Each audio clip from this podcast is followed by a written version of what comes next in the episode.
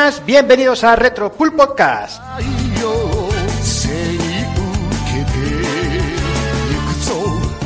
Bienvenidos, sexagésimo cuarto programa, o como nos gusta llamar a nosotros, 12 relojes, 4 navos. Una semana, una semana que tenemos aquí a Tokokun que está agotado de tanto rascarse el cimbrel. Takokun, ¿qué tal? Vaya semanita te llevas, ¿Qué ¿eh? pasa? Buenas noches. Esta semana has tenido que dejar la Viagra por ahí, ¿eh? No te ha hecho Más- falta, más ¿eh? da, más da hasta el honor de saludarme el primero en Hombre, vez del claro, último hoy. Claro, claro. Que ya hacía tiempo, ¿eh? Hombre, Pues sí, tío, ¿qué le vamos a hacer a, a una semana que, en- bueno, en el plazo de una semana hemos tenido ahí God of War y, y Vengadores Infinity Wars. ¿y O qué, sea, y qué? Cuenta, cuenta. No, no, no podría estar más feliz. El juego brutal, lo que llevo probado y la película, buah. Ayer fui al preestreno y, y fue impresionante. Bien, bien, bien. De hecho, os, os- os digo a todos y le digo a todo el que nos escuche que a poco que les guste, que vayan a verla porque tiene mucho, es carne de spoilers, de muchos spoilers y, y os va a sorprender, así que es mejor que, que no que no os la jodan, o sea, no es lo típico de, va, es que me imagino que pasa esto y luego te lo joden, no, no. O sea, se va mucho más. Bien, bien, Pero bueno. Y nada, y por lo demás, pues como siempre, un poco cansado. El curro es lo que tiene. Y con ganas de pillar este puente que tenemos por aquí y darle bien al, al God of War. Vale. Pues saludos, señor Kafka, muy buenas. ¿Y qué pasa, amenaza? ¿Qué tal? ¿Cómo estás, Alex? Pues bien, estoy de puta madre, estoy hecho un señor, no me puedo quejar. Y nada, tío, aquí echar un ratillo, a hablar de jueguecillos rancios, raros, porque no me jodáis que yo, eh, sobre todo en Lesioner, solo me crucé una puta vez con él en la vida, tío. Y el Toki sí, el Toki tuve la suerte de tener en la, la discoteca, pero los demás, poquito. Sí, iremos comentando, pero yo creo que, que de esta gente prácticamente, eh, quitando los tres primeros, los otros son bastante bastante desconocidos a nivel Pero general. raro, ¿eh? Cojones. Yo Legionary no lo había ni visto tampoco, tam- también te lo digo. Yo una vez tuve la suerte de verlo una puta vez en mi vida. Sí, sí, sí. Pero bueno, luego, luego nos cuentas un poquito sobre él. Venga, salud también al señor Evil, muy buenas. Muy buenas. ¿Qué Muy tal, buenas. Evil? ¿Cómo estás? Bien, bien, cansadete y mañana esperando otro bonito día de curro, pero Ay, bueno, es lo que hay. Ay, qué bonito. Al menos intentaremos pillar con ganas el programa porque hablaremos de, de algunas recreativas que a mí me, me han llamado mucho. Y lo que tú dices, que sobre todo las tres primeras sí que sí que se veían bastante, pero Sí, el resto ya mucho más jodido. sí, sí, sí. Por lo demás, ¿todo bien, Evil? Sí, sí, todo muy bien, todo muy bien. A ver si, si nos pegamos unos, unos bicietes buenos este fin de semana. Iba a tener un puente largo que me hubiera ido de perlas y se nada. jodió ahí, se cayó Nada. el puente. Ahora, mira, ya, ya, ya te digo, ahora estoy de prologuista en libros y todo. Ay, ay. Me llaman experto en Sega, que tengo que pillar a, a José Ciudad y darle la bronca porque, macho, es que a mí entre Wilpedia y experto y cosas de esas hay- me van a hay- dejar en la ruina. Hay tío. que saber venderse, coño. Hay que venderse. Hay que venderse, Ya no, que tú no te vendes, pues te, que- te tendrán- te tendremos que vender los demás. Hay que ser hay que ser humilde como Iniesta, tío. Claro, que hay hombre. gente que sabe más de una cosa, otros que saben más de otra y Bueno, ya está. y eso punto. siempre, eso Fan de. Sega. Eso Porque siempre. si dices amante, de, seguro que sale el listo, eh, si folla Sega. Pues no, mejor, mejor así no, no dar pie a ese tipo de, de chorradas, tío. Pero bueno, experto en Sega ya he tenido cachondeitos de Rafa, de Rafa Valencia. Sí, bueno. Entonces, Ya me mandó un privado descojonándose y digo, hijo de puta. Pero bueno, es lo que hay, es lo que hay. Bueno, cuéntanos, ah, ya que estás, ah, menciona el, el anuncio, hombre. Nada, bueno, que ha salido el libro, bueno, o sale en breve, está en preventa ahora mismo el para reservar el libro del auge y caída de Sega y nada, un proyecto que salió en Kickstarter que cuenta toda la historia de las consolas domésticas de, de Sega y bueno, y cómo la compañía pasó del día al infierno y todo el vaivén, ya sabes, como que la, la historia de Sega es como una montaña rusa, ¿no? Sí, sí, sí. todo así contado, pero en un ámbito de doméstico. Yo he hecho, se echan falta un poco quizá lo de arcade, pero en arcades que quizá no hubo esos altibajos tan, tan bestias como la de la, como en consolas, que además estaban todas las guerras de consolas y todo eso, que es lo más divertido. Claro. Sobre todo una compañía que tenía dos cabezas como la de Japón y Estados Unidos, pues imagínate los líos que se montaban. Me imagino, me imagino. El Interesante. libro se mete en todos los entresijos y además han incluido un capítulo de Sega España de, de Punisher que explica cómo, cómo fue la cosa aquí en España en la época de Mega Drive y la verdad que, que está la, la mar de interesante, sobre todo porque se le ha currado mucho el traductor porque ha ido corrigiendo algún fa original. Bien, bien, bien. Bien, pues interesante. Ahí apuntado queda para todo el, el fan de Sega, bueno, y, y el, en general. Sí. Y bueno, déjame que salude por finalmente a Daniel San, que lo tengo aquí más callado, que se debe estar ahí ahogando ahí en su bilis, que no puede hablar. Muy buena, Dani. Muy buenas, ¿qué tal? ¿Cómo estáis? ¿Qué tal? ¿Cómo vas? Bien, bien, aquí escuchando al, al que escribe al prologador. como- Prologador. Tú tú sí que me eras un prologador de pene, cabrón. Es que madre mía, chaval. Lo de eh, las consolas de Microsoft que te vas comprando por ahí no lo cuentas, ¿eh? No, Pero- hombre, no, no lo cuento, es que eso me da vergüenza, ¿sabes? Ah, acabáramos, acabáramos. Muy Sí, bien. pero ten en van a cuenta, creer que soy el tío Gilito y van a venir a por mí, macho. ten en cuenta que Mangouras estará orgulloso de ti. Sí, Hombre, de, amargura de- siempre. de hecho creo que en Microsoft España están de fiesta ahora porque se acaba de vender la tercera Xbox One X. La mía, la de, la mía, la de bigotitos y la de manguras, ¿no? Ahí va. Eh, Lo que sí, lo que sí sé es que tu One no se vende. No, la mía no se vende. Pero lo, lo peor es que me he juntado con dos. No Ahora, jodas. te- ahora tengo dos Xbox Ones. Yo hago sitio aquí en casa, lo, lo dejo caer, ¿eh? ¿Sí? Sí, sí, sí. Y, y- y yo en la cartera lo dejo caer.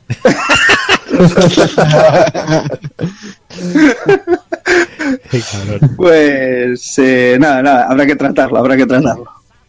Correcto, eso es lo que dejamos aquí y lo dejamos grabado, el pacto aquí.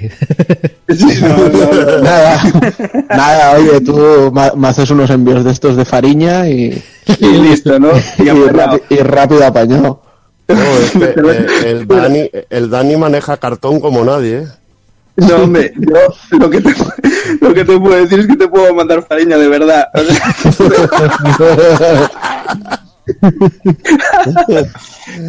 Yo más o menos es lo que manejo. Bueno, al lío, que, que últimamente... muy bonito, me que- está- digo que me estaba dando cuenta de que escuchando es que más o menos, pues mira, viciáis God of War, tal, una cosa a otra.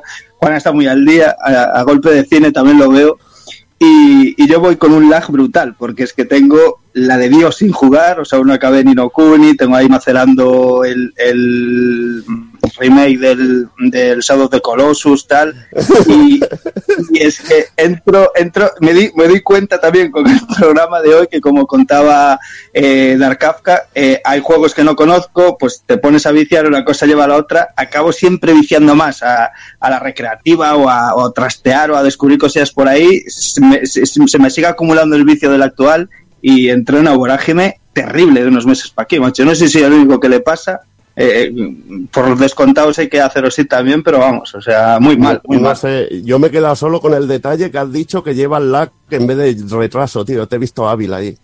Te he visto hábil porque te, te iba el cuello, te estaba esperando. Hombre, claro, papá ahora, hombre, claro. Estaba esperando ahí, pero cosa mala. Qué cabrón.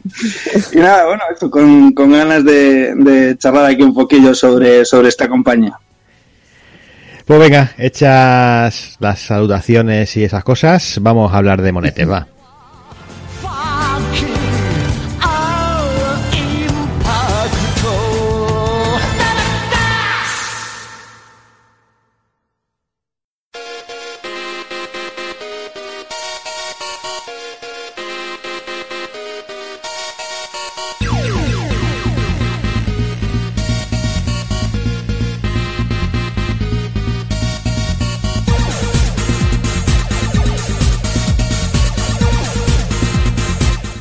El sexagésimo cuarto programa, como nos gusta llamar a nosotros, 12 relojes, 4 navos, comenzaremos haciendo el indie con los amigos de Retromaniac. Analizaremos Toki y la obra y gracia de Tat Corporation. Y remataremos con el ending.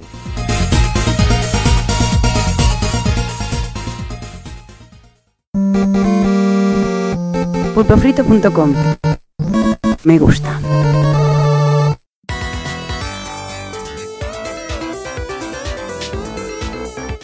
Retromaniac y Pulpo Frito presentan Haciendo el Indie con Juanma y Pepe Luna.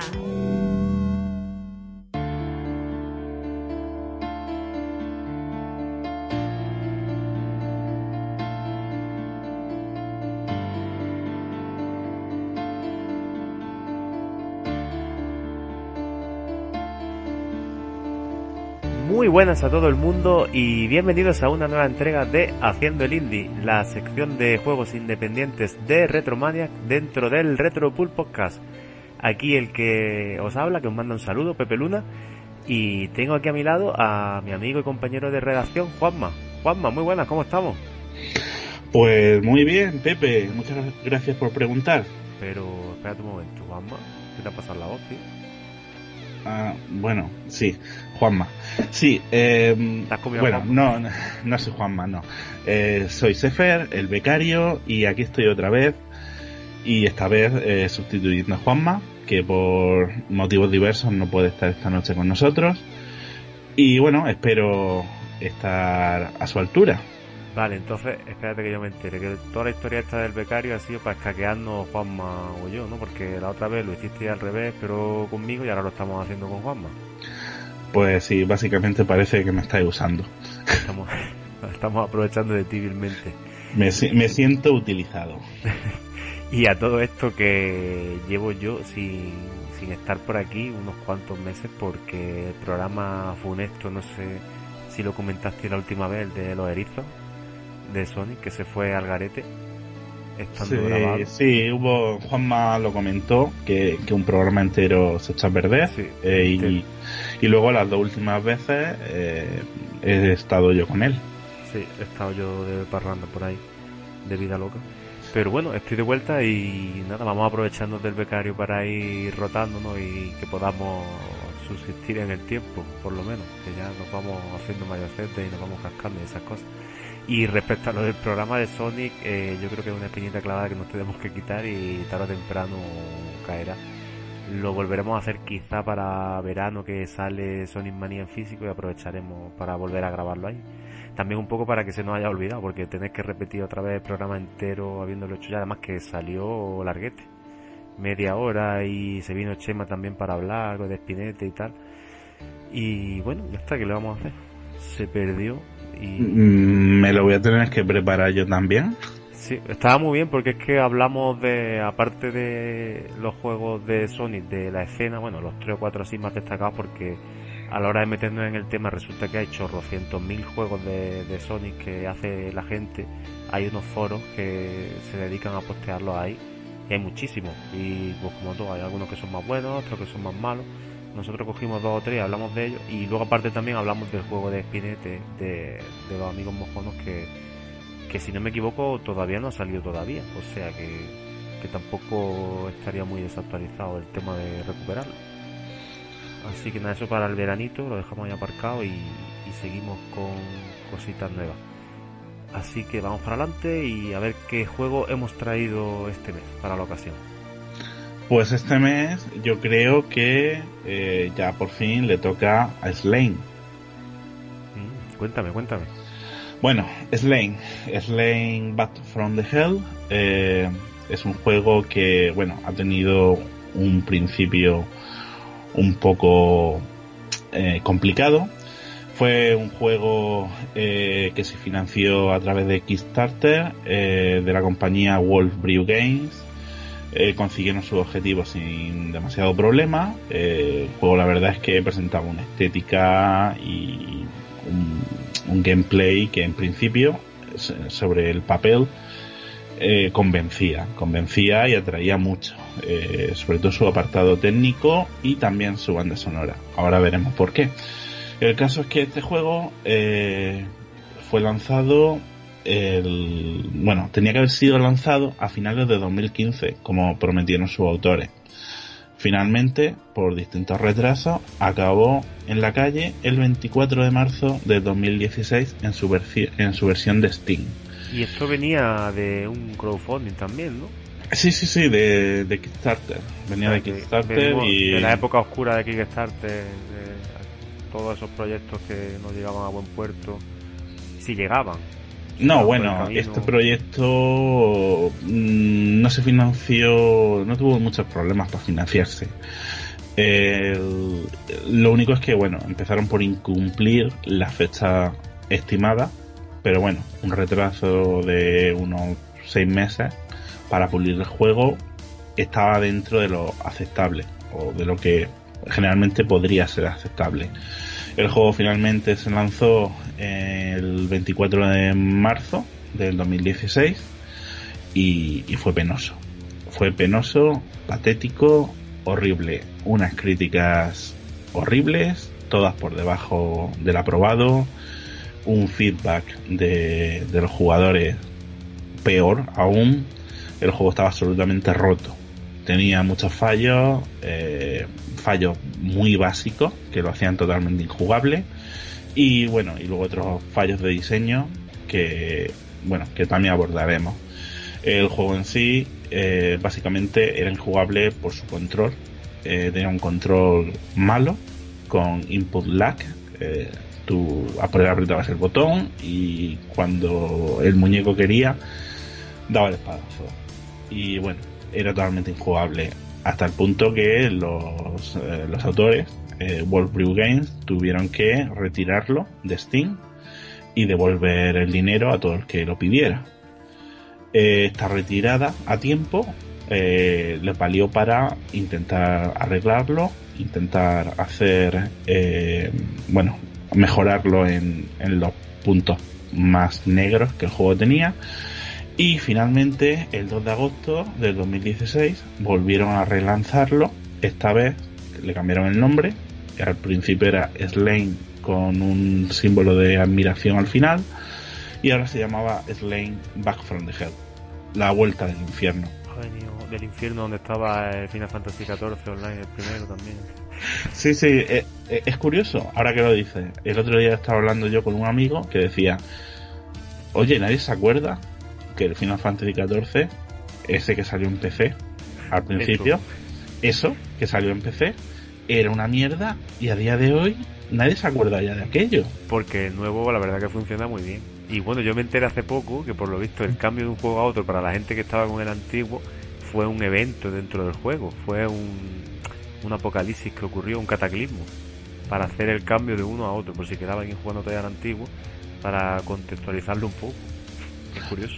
Pues hablando de cambios, eh, Wolf Brew Games tuvo la decencia de todo aquel que todavía no había devuelto eh, la primera versión de Slane, se la actualizó automáticamente a la versión nueva. Eh, ya sabes, algo es algo. Sí, que.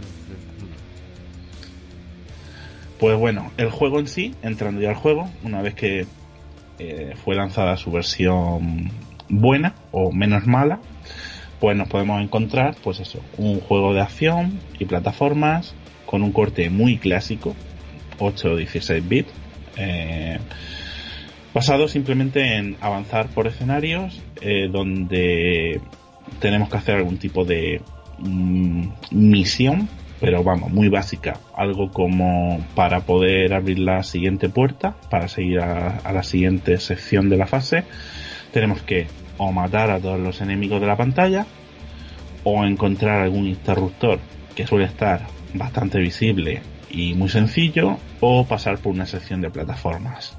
¿Y por qué será que este juego tú se lo enseñas a cualquiera así a primera vista o coge la caja o lo mira por detrás o ve un vídeo en YouTube y automáticamente piensa que es un Metroidvania cuando realmente no lo es? Bueno, Pepe, no digas la palabra Metroidvania o, los, o, o nuestro- o nuestros amigos los pulpos Ca- Castle Troy. eh, nos van a matar. Y bueno, aprovecho y un saludito para los pulpos y que están ahora grabando como nosotros, pero sobre un monete. Y bueno, como siguiendo con el tema, eh, ¿por qué pasa? Pues no lo sé, será porque está de moda, será porque ahora en Kickstarter Salen todo- muchísimos, salen sí. muchísimos juegos inspirados en Metroid y, y será posiblemente por esa razón. Eh, o porque también pueda recordar a un Castlevania, porque no? Luego ab- abordaremos el apartado técnico y en especial el artístico y aquí es donde sí, aquí el juego destaca mucho y recuerda también mucho a lo que podría ser un Castlevania con una ambientación muy gótica y muy tétrica. El caso es que no, el juego básicamente es un juego de avance por fases. eh, lo único que tiene de diferente es que llegas a una sección eh, de la fase, hay una puerta, si la quieres abrir, pues o matas todos los enemigos o encuentras el interruptor, que tampoco es que tengas que buscarlo mucho, generalmente lo estás viendo, pero tendrás que matar primero a los enemigos para llegar al interruptor, o pasas por una serie de plataformas donde si te caes seguramente mueres, pero mm, la verdad es que es bastante sencillo, mucho más sencillo de lo que parece, y esto yo creo que a la larga es uno de los puntos negros del juego. El juego es demasiado sencillo. Pero bueno, eh, tampoco es, es lo peor. Y el apartado musical parece que tenemos a alguien famoso detrás, ¿no? Sí, sí, para el apartado musical eh, se, lo, se lo han currado bastante. Eh, la verdad es que me encanta la banda sonora. Me encanta la banda sonora. Es un metal total, heavy metal o bueno, sí, heavy metal. Básicamente eh, guitarreo, riff de guitarras, coros, samples. Está, está realmente muy currada, es muy, muy cañera y está eh, hecha por eh, Kurt Victor Bryant, que era el bajista de Celtic Frost, un grupo de metal extremo suizo. Y se, se nota, ¿eh? Se nota, se nota y está muy, muy bien. Acompaña muy bien a la acción, acompaña muy bien al apartado artístico y, y es, es muy, es, vamos, es genial es genial. Es, un punto muy fuerte del juego. Y, y, para mucha gente, a la que le guste la música y le gusta este tipo de música en especial, va a ser un gran aliciente para pasar un poco más de puntilla sobre los defectos del juego. De hecho, la versión física normalmente en este tipo de ediciones suele traer algo en plan CD musical. No sé si será el caso de este, pero muchas veces en estos juegos indie cuando sacan ediciones físicas te lo sacan con su banda sonora y demás. Y la verdad que sería un puntazo que la tuviera. Eh, sale sale ahora no en físico. Ahora bueno eh, la versión en PS4 lleva ya tiempo en físico. Y ahora va a salir la versión de Nintendo Switch el 28 de junio pero también en digital lleva ya tiempo, tú lo tenías, ¿no? Me comentaste la versión de Switch. Sí, sí, sí, yo tenía la versión de Switch que era... Que tiene que lucir muy bien ahí el apartado artístico que tiene el juego. Era mm, totalmente no eh, recomendable. No. No recomendable. El juego no lo hizo el mismo estudio, se lo encargaron a, a otro estudio, que es un estudio de tercera, eh, que el lo primero que lanzaron fue el juego pues a 30 frames por segundo. Cuando técnicamente ese juego no tiene nada que, que no pueda que haga que la que, la suite no pueda llegar a más. Eh, bueno hubieron críticas en las reviews se hizo eco la versión de PC la de PlayStation 4 va a 60 frames por segundo porque la de Switch tiene que ir a 30 pero eh, bueno el, la desarrolladora escuchó las críticas tomó nota y sacó un parche donde puso el juego a unos constantes y sonantes 60 frames así que a día de hoy sí ahora es cuando sí, bueno. merece la pena jugar el juego no cuando lo lanzaron por cómo lo lanzaron pero a día de hoy la versión de Switch ya es exactamente eh, como debería haber sido y, y, pues igual que la de PlayStation 4, igual que la de, la de ordenador, la de PC.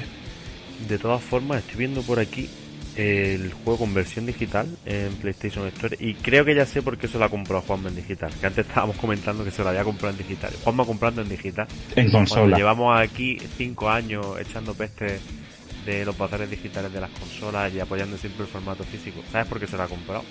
¿Por esta oferta? Por esta oferta a 3.99 y además tiene crossplay entre PS4 y PS Vita. Y si esta versión está ya parcheada, imagino que en PS Vita será una gozada jugarlo. Pues no lo sé, no lo he visto en PC, en PC eh, Vita. Pero bueno, ya te digo que jugarlo en Switch sí que es jugarlo en Switch sí que es una gozada. por 4 euritos, la verdad es que es una oferta hasta el 24 de mayo, por si los oyentes se animan a darle un tiento, la verdad que por 4 euros está muy bien, muy bien. Y bueno, no hemos comentado nada de la historia, pero bueno, creo que en este tipo de propuestas es un poco lo de menos, ¿no? Aunque no estaría de más eh, comentarla por encima. Controlamos a el prota, se llama Bathory, Bathory. y es un, Sí. Bathory, es un, héroe es un héroe condenado eh, en un mundo gótico y tiene que librar seis reinos malditos de sus mortíferos y malvados amos. Al final la excusa es para plantarnos ante decenas y decenas. Tiene bastantes voces el juego, ¿verdad? Sí. Tiene jefes finales, tiene jefes en mitad de los niveles, tiene jefes en mitad de la mitad de los niveles. La verdad que te vas a quedar a gusto de jefe. Sí, sí, sí, la verdad es que sí. Eh, lo que pasa es que, bueno, eso también... ¿Podríamos decir que es un poco boss rush en ese sentido? o- No, no, no llega a ser borrado. No, no llega a sentir. No, no, porque hay secciones de, vamos, de plataformeo bastante largas antes de llegar a los bosses. Las fases no son muy cortas, para decir la verdad, por ser sincero. Eh, las fases tienen una duración, una duración bastante generosa. Eh, Y, sí, los bosses pues sí, tienen su, su encanto. Lo que pasa es que también pecan de, de ser demasiado previsibles. Una vez que te aprendes sus patrones, que no tienen demasiado, ya se acaba el reto.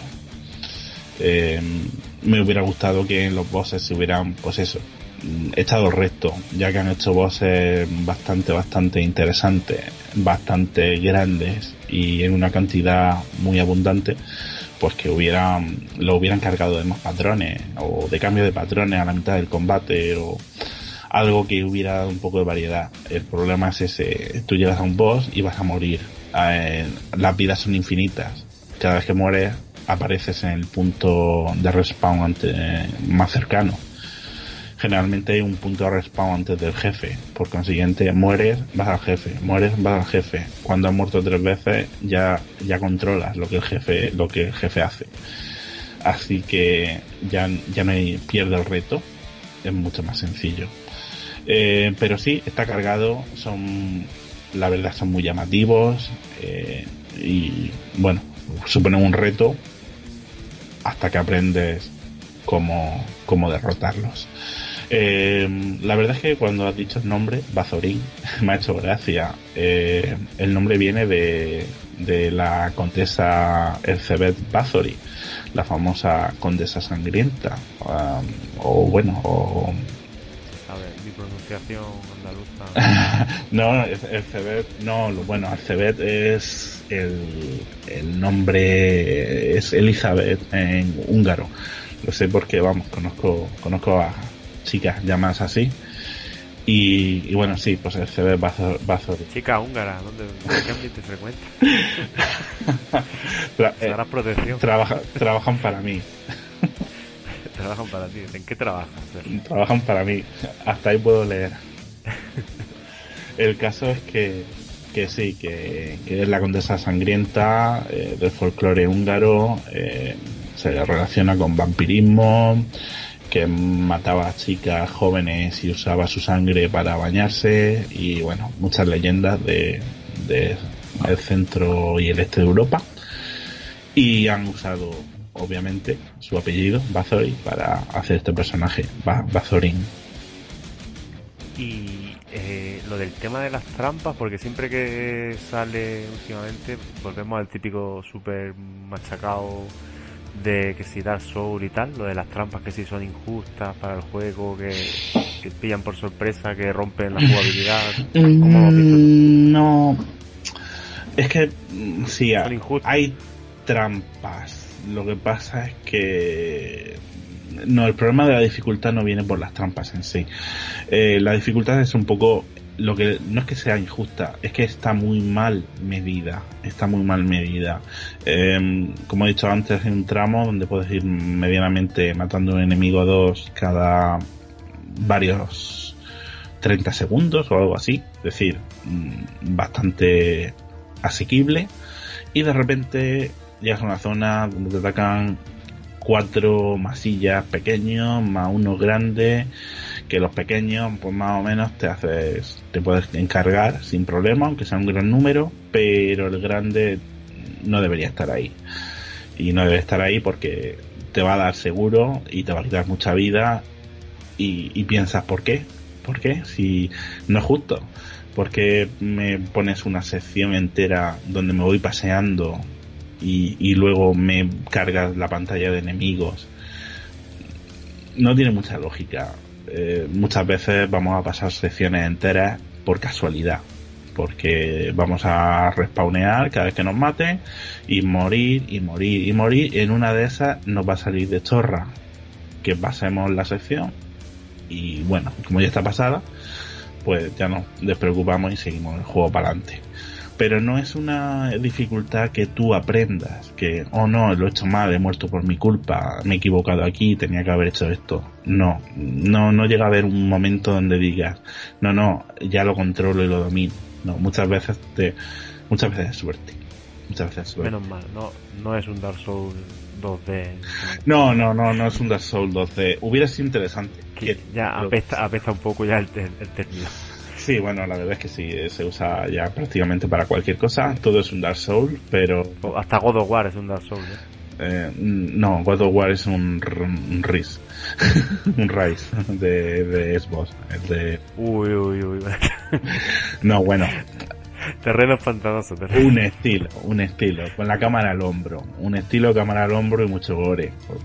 Lo, lo está jugando, yo lo estoy jugando, ¿eh? Y la verdad es que, bueno, imagino No. que el mes que viene los pulpos se... No lo tengo, no lo tengo. Si no me equivoco, está escondido en un cajón de la cocina para el domingo, que es mi cumpleaños. Ah, Y pues yo llevo 4 o 5 horitas y está muy bien, ¿eh? Los cambios, vaya, parece que Sony tiene la sartén por el mango con sus estudios internos ya, a la hora de, de hacer este tipo de cosas.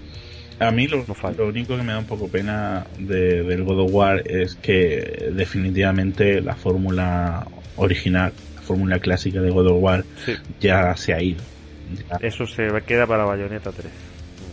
Si es que podíamos, bueno, God of War siempre ha sido de Hack and Slash ha tenido siempre muy básico, ¿no? Muy sencillo. Sí, sí, ha sido básico. Era como un tutorial de un Hack and Te, Slash, te podías pasar, te podías pasar el juego entero pulsando dos botones, la verdad. Mm. Pero a quien le gustaba ese tipo de juego, a quien le gustaba el primero, el segundo, el tercero, incluso los dos de PSP, a, a esas personas, bueno, yo entiendo, conozco algunos amigos que dicen, sí, sí, sí, está muy bien el nuevo, pero esto es otra cosa, Sí, ahora. esto es otra cosa. Y Y le han cambiado la voz, le han cambiado la voz a Kratos en la versión española.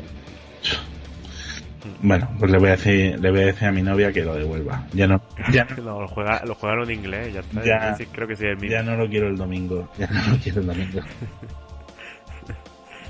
Bueno, que nos vamos del tema. En resumidas cuentas, valoración final sobre Slime. Bueno, eh, Ha vuelto del infierno. un momento, hago un paréntesis, apartado artístico, técnico artístico. El, el técnico es muy sencillo. El juego va a 60 frames por segundo ahora en todas las plataformas. El juego está bastante bien, es un aspecto Iba a decir 8 16 bits, pero no, esto no lo mueve una 8 ni una 16 bits. Esto es un pixel art eh, que podría ser movido por una 32 bits perfectamente, creo yo. Y entrando en sí, jugablemente el personaje tiene muchos mm, movimientos de ataque, de defensa, puede volver proyectiles, puede cubrirse, puede contraatacar, puede hacer un ataque con carga, puede lanzar una magia y a la hora de la verdad el combate se basa en pulsar el botón una y otra vez porque no tiene ni, combos siquiera. Es decir, te da una de cal y una de arena. Te llena un personaje de opciones que luego no son cómodas ni siquiera para usar en el combate. Porque básicamente aporreas un botón una y otra vez. Pero bueno, las opciones están ahí. El apartado técnico en sí, eh, como he dicho, bien. El pixel art bastante, bastante bueno, buena calidad, lleno de efectos, el scroll para las mm, diferentes planos, efectos meteorológicos, por ejemplo, como lluvia, eh, viento, todo muy bien hecho. Artísticamente, maravilloso, al nivel de la banda sonora. Artísticamente, aquí- bueno, es un juego tétrico, gótico y gore, muy gore. Todo está lleno de sangre, todo está lleno de casquería, todo, todo, interiores, exteriores, cementerios, jardines, castillos, iglesias, todo, absolutamente todo. Tiene un, un ambiente realmente muy, muy bien elaborado, muy conseguido. Y vamos, es una delicia visual. Es una delicia visual. Como he dicho antes, para mucha gente, este apartado artístico y esta banda sonora les invitarán a seguir jugando y a pasar más de puntilla por los defectos que todavía tiene este título. Para otra gente, pues no. Otra gente empezará a jugar, verá que el control está desaprovechado, aunque ahora ya funciona, pero está desaprovechado. Verán que la dificultad en ciertas secciones no es que sea muy justa y verán otras secciones demasiado básicas y a lo mejor le penali- penalizará bastante en el juego. Pero si te dejas llevar por su apartado artístico y su banda sonora, el juego es totalmente recomendable. Yo creo que sí, es una propuesta bastante fresca y bueno, la versión de Switch imagino que estará rondando la digital sobre unos 15-20 euros, pero por 4 euros que lo tenemos ahora este mesecito en la Store de la Play, que encima te lo puedes llevar en la Vita, creo que poco poco se le puede reprochar. Pues, pues no lo sé, porque yo lo compré en la shop de Sudáfrica. Con eso de que, de que Switch puede cambiar de región de, de la Sí, el, tienda. Son- el Sonic ruso y ahora el Slime sudafricano. Sí, sí, era un, era, fue una oferta que pusieron en, ahora unos pocos meses, eh, que habían varias ofertas, estaba el line de oferta aquí en España, que sí, creo que te bajaban pues eso a los cerca de 15, y resultaba que esas ofertas estaban para todas las otras tiendas, pero eh, como en Sudáfrica el juego era más barato, pues la oferta lo rebajaba mucho más. Y creo que no sé si me llegaría a costar cerca de 10. Pues está muy bien también. Porque, hombre, quieras que no, en, en Switch esta pantalla de 6 pulgadas eh, siempre es un plus. Y poder jugar también En cualquier sitio. en. La autonomía. Y bueno, en la tele también. La verdad es que sí. Así que nada, creo que nos ha quedado una recomendación bastante apañada. Sí. Y ya sabéis, a, a echarle un ojo a este slide que parece que ha vuelto del infierno y ha vuelto bien.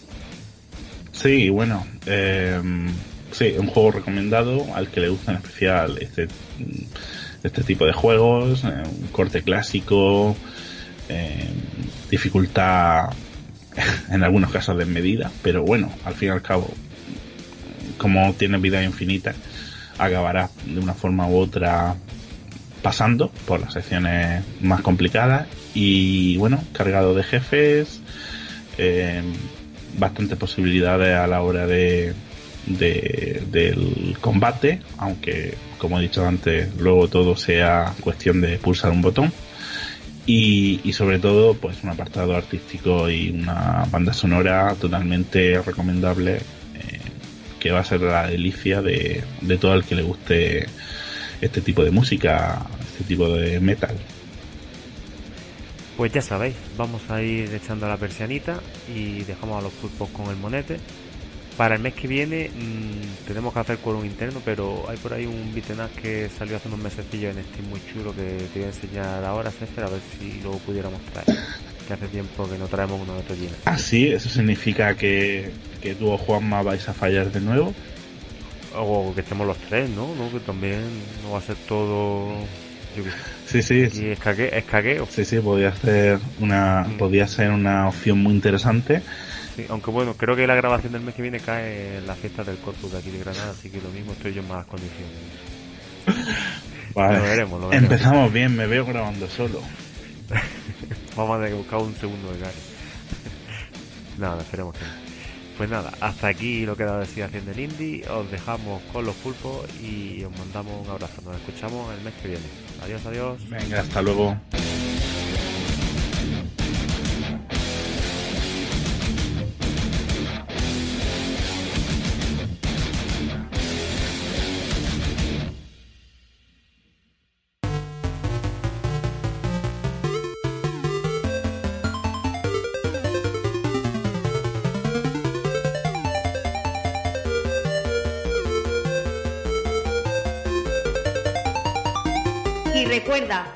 Por el blog de Retromania.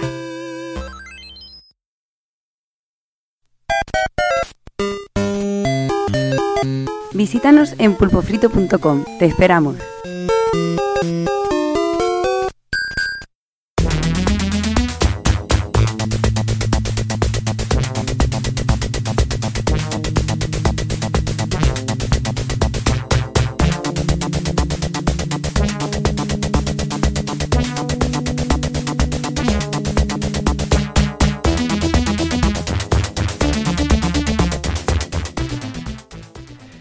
Pues venga, vamos a, comenzar ya. Eh, queríamos en este programa, como es un programa, eh, vamos a hablar generalmente de Toki y un poquito todo lo que lo que hay alrededor, ¿no? De The Corporation y de los, los el, resto de juegos de la compañía. Y queríamos aprovechar para, para recuperar la sección de, bueno, para, para ponernos un poquito en, tiempo, ¿no? Para ponernos un poquito a, a lo, que, lo que pasaba durante ese año y queríamos recuperar pues, el tema de los sucesos y todo lo que se acontecía en el año de lanzamiento del juego. En este caso, pues eh, hablando de 1989, eh, en el mundo habían cosas como pasaban cosas tan desastrosas como que George Bush eh, era el 41 el, el, el décimo no, el, el 41 presidente de los Estados Unidos, el George Bush padre, eh, que luego vino el hijo a rematar el trabajo. ya te digo. Eh, cositas como el 14 de febrero se situaba en órbita el primero de los 24 satélites que se que conformarían el, el sistema GPS, que también tiene cojones. Se ha llovido. Joder. Cositas como que el, el 29 de marzo se inauguraba en París eh, eh, la pirámide de cristal del Museo del Louvre, que es lo que es la entrada del museo. También mucha gente recuerda las imágenes de, de la revuelta de la plaza de Tiananmen en Pekín, aquellas imágenes de la, de la columna de tanques y, y todo, todo lo que se, la que se lió allí. Un 26 de abril se, se emitía, bueno, el 26 de abril del 89 se emitía el primer episodio de Dragon Ball Z en Japón. eh, un episodio súper mítico. Ahí, ahí es nada, ¿eh? Sí, ya sí. ves. Episodio- Ha llovido. Episodio mítico ahí donde los haya, ¿eh? Ya Joder. El- Por ahí también tenemos eh, que el 9 de noviembre eh, caía el muro de Berlín. Y, y otra, otro mitiquísimo, el 17 de diciembre se emitía en Estados Unidos el primer episodio de Los Simpson Otra, otra serie que lleva ahí por los siglos Ya de los siglos. Yo es, que, yo, es, yo es que me acuerdo que al principio aquí lo daban en televisión española en la, en la 2 En la 2, sí, sí. a, la- a la- a las 11 de la noche los miércoles. Yo te digo que la primera vez que vi Los Simpsons fue en el cine. O sea, y lo daban, ¿Y eso? lo daban, no, los daban en el cine, los capítulos de Los Simpsons o pilotos de Los Simpsons. Eso os lo puedo decir. Hostia. Qué grande, ¿no, chaval? Irte al cine a ver Los Simpsons por primera vez. No, no ver Los Simpsons, sino que ibas a ver una peli y ponían un Pero corto. grababan. Y ponían Ah, un vale. Vale, vale. Eso que eran los cines piratas estos del Prat. ¿Qué cine es pirata el plan? Anda, Cállate, tío.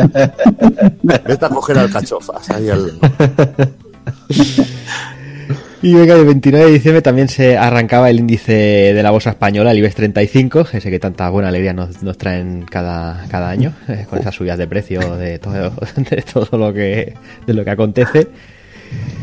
Y también Ken Follett publicaba su, su gran bestseller eh, Los Pilares de la Tierra. Si nos centramos en los deportes, el Milan se, se erigía como campeón de, de Europa. Ya, Ay, ay. vaya, vaya equiparro que tenía, ¿eh? Ya ves. Ahí. Con Maldini, Ma- Ma- Maldini criatura, seguro, claro. O sea, 20, 20 tacos o así en el 89, por ahí. Imagínate. ¿Y qué tenía ya los holandeses, no? Era el Gulli Sí, Van sí, Basten, sí, sí, sí. Rijkaard, ¿no? Exacto. Sí, sí, sí. Marco, Marco Van Basten dándolo todo ahí. Sí, sí. Madre mía, vaya equiparro. Teníamos por ahí también que la Copa Libertadores la ganaba el Atlético Nacional con, con René Higuita como el destacado de la tanda de penaltis. Eh, otro otro ¿Qué hizo el mítico. escorpión ahí o qué? Aquí en España las cosas iban un poquito peor para nosotros, Evil, y es que el, Ya Madrid digo. se lleva el doblete de Liga y Copa. Tiempos oscuros. tío. Tiempos oscuros, sí, sí. Eh, estaba la quinta al buitre, pues tiempo oscuro, Sí, sí, muy total, oscuro. total. Y, y muy feliciano ahí para los, para, los, para los madridistas. Mira, lo único que no se comía en un torrano en Europa, porque estaba el pedazo milanese. Sí, sí. No, ese sí Ya que no les tosían, en esa época no le tosía a nadie. Y Ya, como no podía ser de otra manera, Van Basten, eh, balón de oro ese año, obviamente. En motor eh, teníamos al Empros, eh, campeón de la Fórmula 1. eh, el se- Ujú. Teníamos el segundo título consecutivo de Máximo Biasin con el Lancia Delta Integral en el Mundial de Rallys.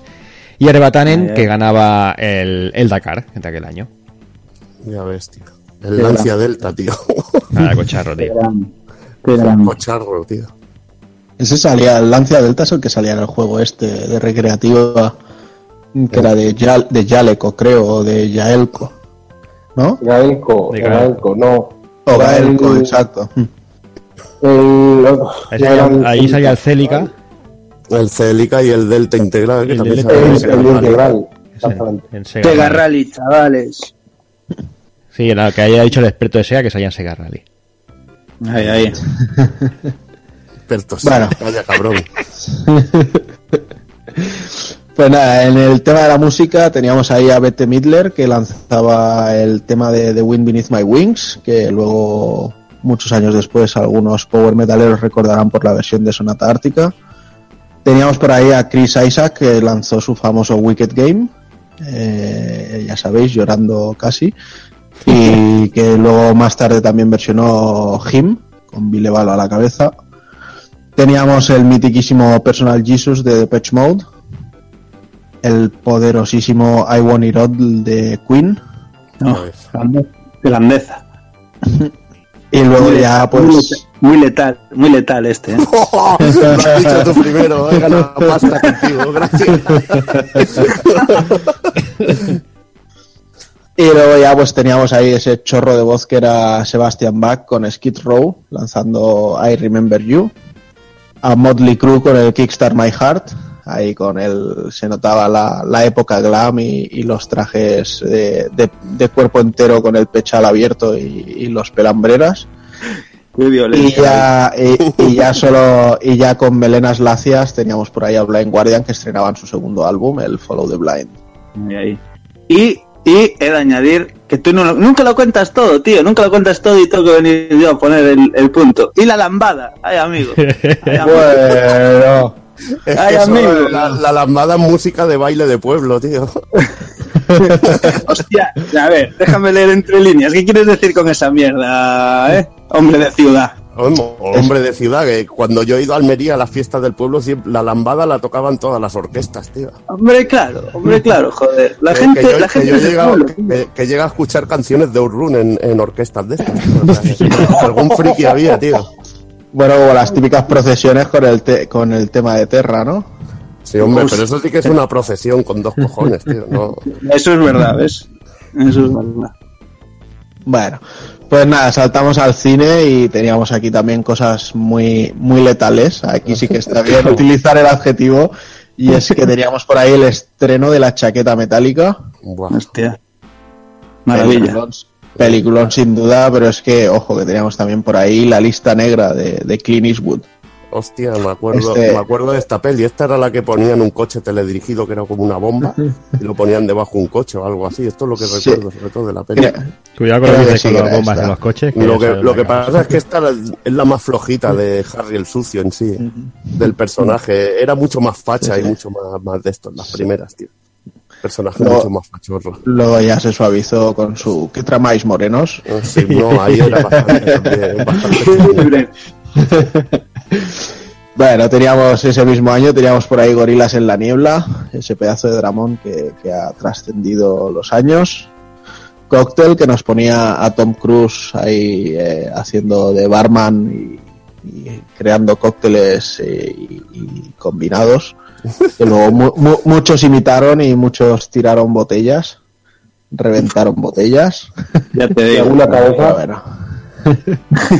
Luego teníamos por ahí Rainman, creo que también era de, de Tom Cruise, ¿puede ser? Sí, sí. Y Sí, ¿no? Con Dustin Hoffman, ¿no? Sí, Sí, sí. Me acuerdo que era también muy, muy entrañable esta película. Tengo algo de lagunas, pero recuerdo que era así, como que el hermano era un poco autista o algo así. No, un poco no. Bastante. O sea, un poco. un poco no. O sea, más, más autista, más autista que un saco de patatas. O sea, Ay. En fin. Y luego, pues, Madre mía. tenía, teníamos por ahí una película que dio pie a un maravilloso capítulo de Padre de Familia, que es Roadhouse de profesión duro, con Patrick Swayze dando patadas. Me mola mucho la peli. A mí. A mí, Peli de acción, serie B, Sí, tío, sí. de estas. a mí me mola mucho el capítulo de Padre de Familia. Soy duro. Vaya tela. Vaya tela. Y nada, para terminar el repaso del cine, pues teníamos otro clásico entre clásicos, que es el Club de los Poetas Muertos, con Robin Williams, ya sabéis, o Capitán, mi capitán. Oh, bajona.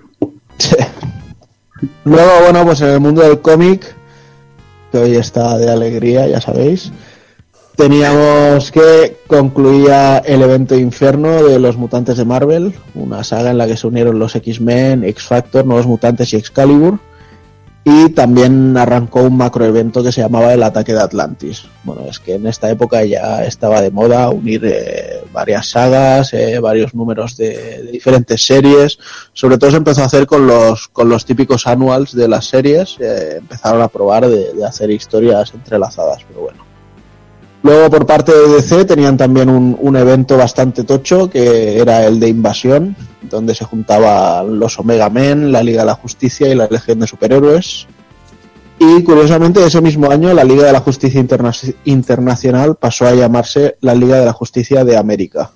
Es un poco como que el mundo se les quedaba grande, ¿no? Como en el cine. Y luego, bueno, pues teníamos la presentación de un grupo de Vengadores bastante absurdo y que os recomiendo que leáis porque es bastante divertido, que son los Vengadores de los Grandes Lagos y que salieron en las páginas de los, de los Vengadores Costa Oeste. Aquí podíamos encontrar personajes muy, muy dispares y muy, y muy estrafalarios. En el mundo del manga, sin duda, la fecha clave fue el 9 de febrero, que es cuando Ya murió el señor Osamu Tezuka. Bueno, Y bueno, pese, pese a su muerte, la verdad es que el año fue maravilloso a, a la hora de lanzar nuevas series, sobre todo series que han ido trascendiendo. Sin ir más lejos, en, en octubre salía el primer número de Hajime no Ippo, que todavía se sigue publicando y tiene ya más de 115 tomos. Oh, bravo, ¿eh? Sí, sí. La verdad que se, que se fue Tezuka, el maestro de creador de Astro Boy, y bueno, el que se le llama el padre del manga, y, y la verdad Sí. que le subieron, le subieron dar honores. Saliendo una cosa como Hajime no Ippo, la verdad. sí. Sí, sí. Pillaron bien testigo, ¿eh? Y ya no solo el, el manga este de Yoji Morikawa, sino que ese mismo año Riku Sanjo y Koji Nada lanzaron el mitiquísimo y que tanto pedimos por España en, en formato tomo, Dragon Quest Daino Daiboken, que lo conocemos nosotros como las aventuras de Fly. Está basado en, en el, en En tercer juego de la saga de Dragon Quest. Y aquí, Qué pues, llegaron. No, no recuerdo exactamente hasta qué tomo cubrieron, pero no sé si fueron. Llegaron a ser 10 o 15 como mucho. Igual hasta donde llegó la serie en la El, a- eh, el anime, que era el, el combate contra el contra el, su- contra el Varán, el de los super dragones. Sí, ibas Eh. a soltar un spoiler de esos de. No, no, no. El de, los, ahí. el de los super dragones, fin. Ese mismo año llegó una de las obras más famosas y reconocidas y que posiblemente algunas de las bases que se han establecido en el, en el cyberpunk dentro del, del cómic japonés y es que Masamune Shirou lanzaba Ghost in the Shell Joder, qué maravilla. Ya ves. y bueno, la parte más eh, Shojo, por llamarlo así, también tuvo mucha representación. Es que las Clam lanzaron uno de sus buques insignia en el mundo de la espada y la brujería, que era RG Veda. Y de hecho creo que creo que junto a Magical Knight Riders es de lo, de lo más interesante que pude leer de ellas. Y también se lanzó Susurros del Corazón, que es un manga que después inspiró la película del, del estudio Ghibli unos años más tarde, creo que en el 95 si no recuerdo mal. Y luego ya por último pues se lanzó la que personalmente considero que es la mejor obra de Masakazu Katsura, que es Video Girl Eye. También es un Muy mítico. rollo mitiquísimo de, de la época. Muy mito, sí. Pues venga, entrando ya, ya en los juegos, eh, el año 1989 Toki se tenía que codear en los recreativos con, con máquinas de, de gran calibre, con, con cositas como el Hard Driving de Atari, ese juego de, conducción ya poligonal, en- con efectos Sí. 3D y todo eso que, que lucía para ese año, era te quedabas alucinando cuando lo veías. Sí, aunque luego lo jugabas y no era tan alucinante. Bueno, sí, Ya. son cosas que, que tenía en el año 89 y los 3D. Ya ves, eso sí, eso sí. Otro, otro de los juegos que no podía faltar en un recreativo del 89 era Final Fight, obviamente. Obviamente. Uf. Ya ves, ya ves. Palabras mayores, Final Fight, ¿eh? Sí, sí. Eso estaba en todos los salones, tío. Más importante que, que. Sí, sí, absolutamente. Y lo sabe, lo sabe Dios. Más, import- más importante que qué. Nada, nada, sigue, sigue, sigue. No lo he escuchado yo tampoco, tío. Da igual, no. Que- que- Corramos es una- que- un tan tupido velo.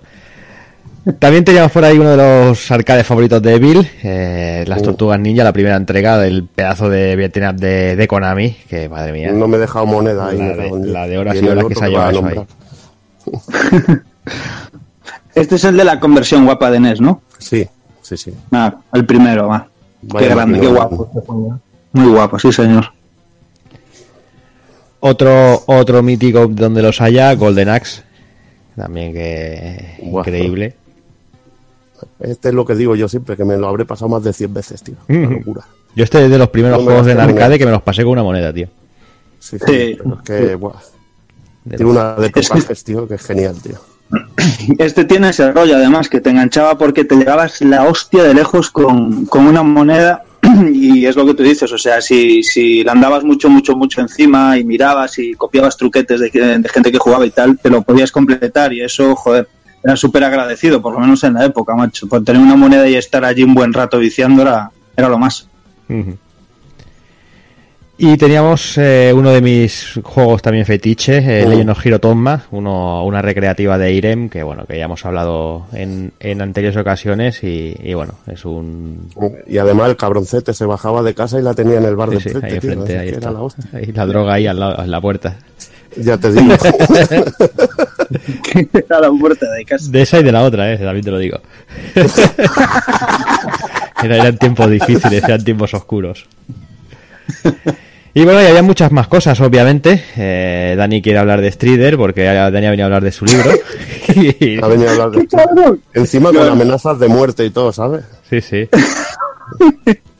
No, hombre, no, a ver, joder, si hablamos de juegos del 89, yo entiendo que Cero pues eh, se, se rigió por el por la norma de cuento uno de cada compañía. Ah, pero, está. hombre, a ver, es Y estando Strider, Final ¿sabes?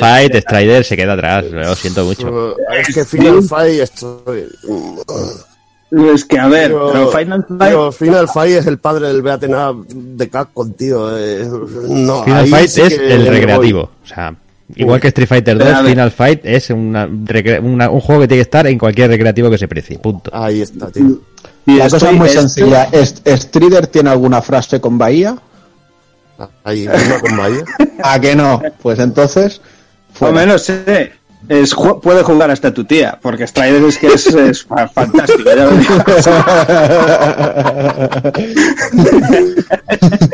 No, ahora en serio, a ver, yo entiendo, entiendo que Final Fight es de, de otra puta estratosfera, igual que Street Fighter 2 y lo que queráis, por ende lo catalogo aparte. Pero, joder, Joder, Strider es buenísimo, me estáis hablando de juegos del buenísimo. 89 y no vamos a nombrar Strider, hombre, por favor. Nómbralo, por favor. nómbralo. brutal. Aquí se deja nombrar a quien quiera, vamos. No, Abandona el podcast, es que esto va así, esto va así. Pues venga, habla. Joder. O sea, o sea, tú quieres Strider, pero ya 10 minutos diciendo gilipolleces. Y no hablando del puto juego. Strider Ah, por aquí, por allá. El Strider es muy bonito. que El tío está todo loco, oye, y vi- vio hace poco una estatuilla que la tiene que pintar y está, está con Strider que lo caga, tío. No, no, lo, cierto. lo- lo peor es que vio la estatuilla y sabe que si quiere una figura de Strider, lo único que puede hacer es comprarse el Funko. Hostia, eso, sí, eso me daría ganas de suicidarme. a mí, tío. Sí, verdad. Me, ca- me causa, tío, un trauma muy jodido esa mierda. mi Es un trauma, guau. Sí, sí. Va, en fin, eso. Strider, que, que, que esté ahí. Que quería, quería darle un poquito de, visualidad. Como está, ¿no? Ya, Todo para eso, ¿no? Sí, sí, correcto, ya Vale, está. Ya, es- ya, ya me está el caramelo. Venga, bien, a, correr, niño. Muy bien. Venga, ya, está- ya se queda tranquilo, nene. Va. Bueno, venga, y mientras tanto, en los sistemas caseros alrededor del mundo habían unos lanzamientos espectaculares, a grandes joyas como el Castlevania 3 Drácula's Curse. Joder. Guapísimo. Maravilla, maravilla pura ver esto correr en una NES, por el amor de Dios, macho. Increíble. Chips de apoyo en, en el cartucho Japo, una pasada. Famicom, ¿no? Sí, sí, mejor. Musicalmente bastante, la verdad. Mm. Bueno, que el 89 la Famicom, la, la NES estaba ahí a lo, a lo bestia, ¿eh? O sea, estamos hablando del año que salía Castlevania 3, salía Mega Man 2, salía DuckTales. Uf, poquísima broma, poquísima broma. Capcom ahí on fire, la verdad. y muchas otras que sé que, que están por ahí y que se quedan en el tintero. Cositas, más cositas. Eh, teníamos eh, juegos como Pipe Manía, Mm. teníamos el Xenon 2 Mega Blast, también otro juego grandísimo. mítica la música. Musicón.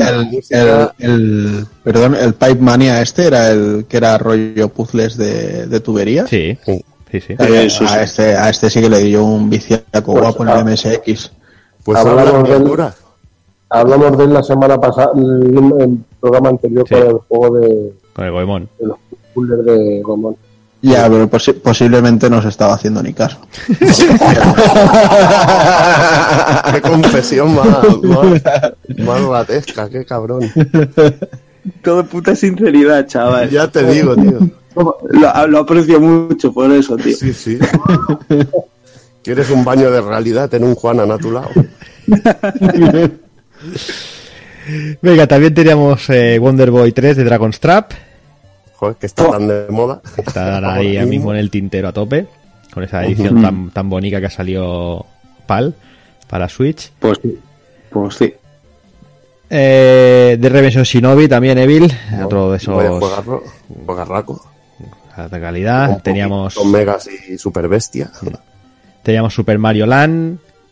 Otro, Ya ves. otro, otra adaptación este- para es, Game un- Boy. es uno de los Mario, Mario más locos que hay, tío. Sobre Sí. todo de estética y desarrollo, tío. Sí, sí, es puro vicio, ¿eh?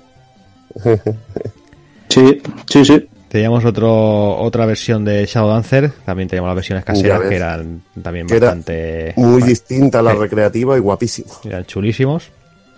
Y se estrenaba el ultra mítico Buscamina de Windows, o sea, o sea, lo, lo he visto ahí en la lista, Muy tío, lo- y lo he visto, lo vi en la lista, tío, y tu- tuve que, que tuve que ponerlo, tío, porque es que ese juego de, de, de todos los que hemos hablado seguramente es el que más ha jugado todo el mundo, o sea, Sí, al- sí. si, si cuentas ahí todo Dios que ha jugado a Buscaminas, seguro, tío.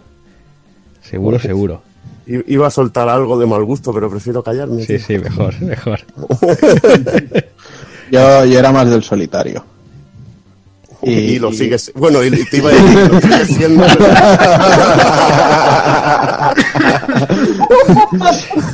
No, va, va- va a ser que no me he quitado. Qué cabrón. Pero sí te has quitado, veo que te- es verdad. Y entonces iba a picar ya. Iba al daño, eh, ibas al daño ahí. Sí, sí, tío.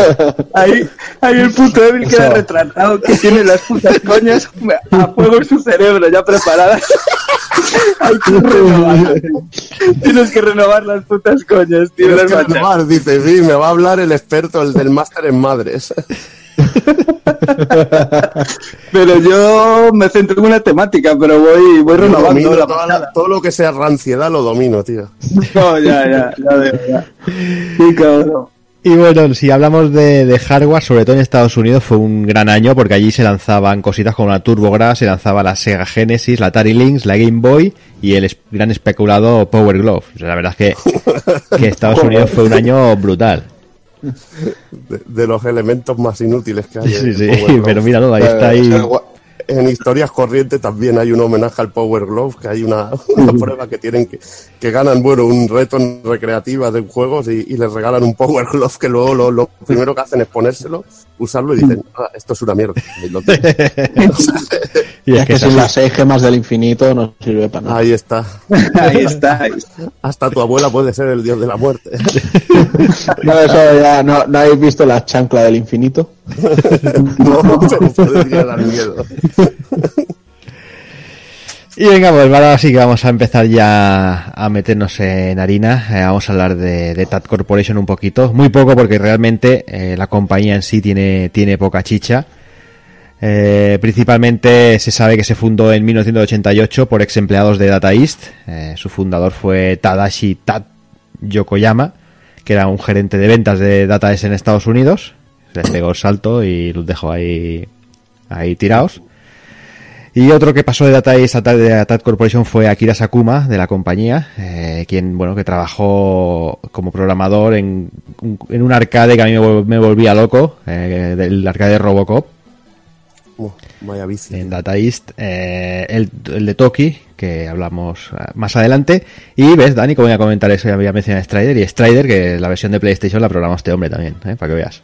Hostia, ¿Eh? cuidado, tío, que, que, que lo acabo de ver y me parece curiosísimo, tío, curiosísimo porque mm, además, eh, justo la versión de Play, eh, a muchísima gente, bueno, la versión de Play es el Strider 2, que, que en el mismo juego viene el Strider 1. Ejé. Ujú. Y, y- y se considera que era em- como emulación, ¿no? Al fin y al cabo, casi todos esos ports que hubo de arcade a, a 32 bits y demás, pues decían, "Ah, es que es emulación y tal. No, no, no. Y, de- y No. justo, y de- después de un tiempo se, se, se descubrió que no, que no, que estaba programado desde cero. Y hay poca info por ahí, tío. o sea, me parece curiosísimo, tío, que haya sido este tío. O sea, idea es, qué hombre. pasada. Mola, mola. Lo- los Capcom Collection y todo esto, nada es emulación, son reprogramados todos, tío. Sí, sí, sí. sí, sí, sí. Ahí está. Y bueno, y su primer lanzamiento fue Cabal, el cual tuvo, la verdad es que tuvo muy buen éxito y lo que comentábamos, es uno de los cabezas visibles junto a Toki de, de la compañía. Uh, un arcade que se veía, la verdad, en muchos sitios. Estaba realmente en muchos sitios. Eh, aparecía en el año 1988, distribuido por Titan Japón y, como comentabas tú, por Fabtech en Estados Unidos y Europa. En un principio, eh, el juego, eh, nosotros aquí siempre lo vimos con el típico, con la típica palanca, con el típico Ujú. joystick, pero en, en un principio se diseñó con trackball para llevarlo, como juegos como Midnight Resistance o, o los Ikari Warriors, que llevan la típica bola que- para controlar al personaje. Mm. Pero bueno, después el, el juego se le pusieron palancas normales y el control era, la verdad, bastante bueno. Como es clásico en, en los arcades de tiro, el, el juego permitía partidas a dobles. Controlamos a un soldado que vemos en perspectiva trasera, en un escenario fijo con una gran sensación de profundidad, y el objetivo es acabar pues, con los terroristas de turno. Eh, decir que bueno, la jugabilidad es controlamos como un punto de mira, que al dejar pulsado el botón de disparo controlamos por cualquier parte de la pantalla y podemos apuntar eh, a cualquier, cualquier cosa que veamos en el escenario. Y si no, y si dejamos de pulsar el botón de disparo, pues controlamos al jugador junto a la mirilla. Que es bueno, tienes que mezclar un poquito lo que se diríamos movimiento de ataque, que es el momento de pararte para ir destruyendo cosas, y cuando vienen proyectiles hacia nosotros, dejar de disparar, cubrirte con cosas o, o hacer un movimiento que tenemos de esquiva, que es como una voltereta, pues que nos permite ponernos a salvos cuando nos están nos están ahí asediando, que hay momentos que la verdad que son muy locos en el cabal, que te están disparando por todos lados. Para completar una fase, pues debemos acabar con, con los enemigos y al ir acabando con ellos se va llenando una barra que hay debajo que, que, bueno, pone enemy, la vamos rellenando de color rojo y cuando llega al máximo pasamos de pantalla, se destruye todo y pasamos de pantalla. Cada fase se compone de cuatro escenarios y en el último nos enfrentamos al clásico jefe final, que en este caso se denomina FOE, que vendría a ser traducido formidable enemy, enemigo formidable, que es algo que es muy clásico en lo que es eh, Tag Corporation. Como veremos en Toki también tienen esta denominación. Y bueno, también es algo que hoy en día los podemos ver en el Etrian Odyssey, por ejemplo, lo de los FOE. Sí, bastante en persona. El juego es que significa también enemigo. Sí. Hay un juego de Spider-Man que se llama, por ejemplo, King of Foe. Lethal Foes. O sea, es una traducción también como enemigo. Ujú.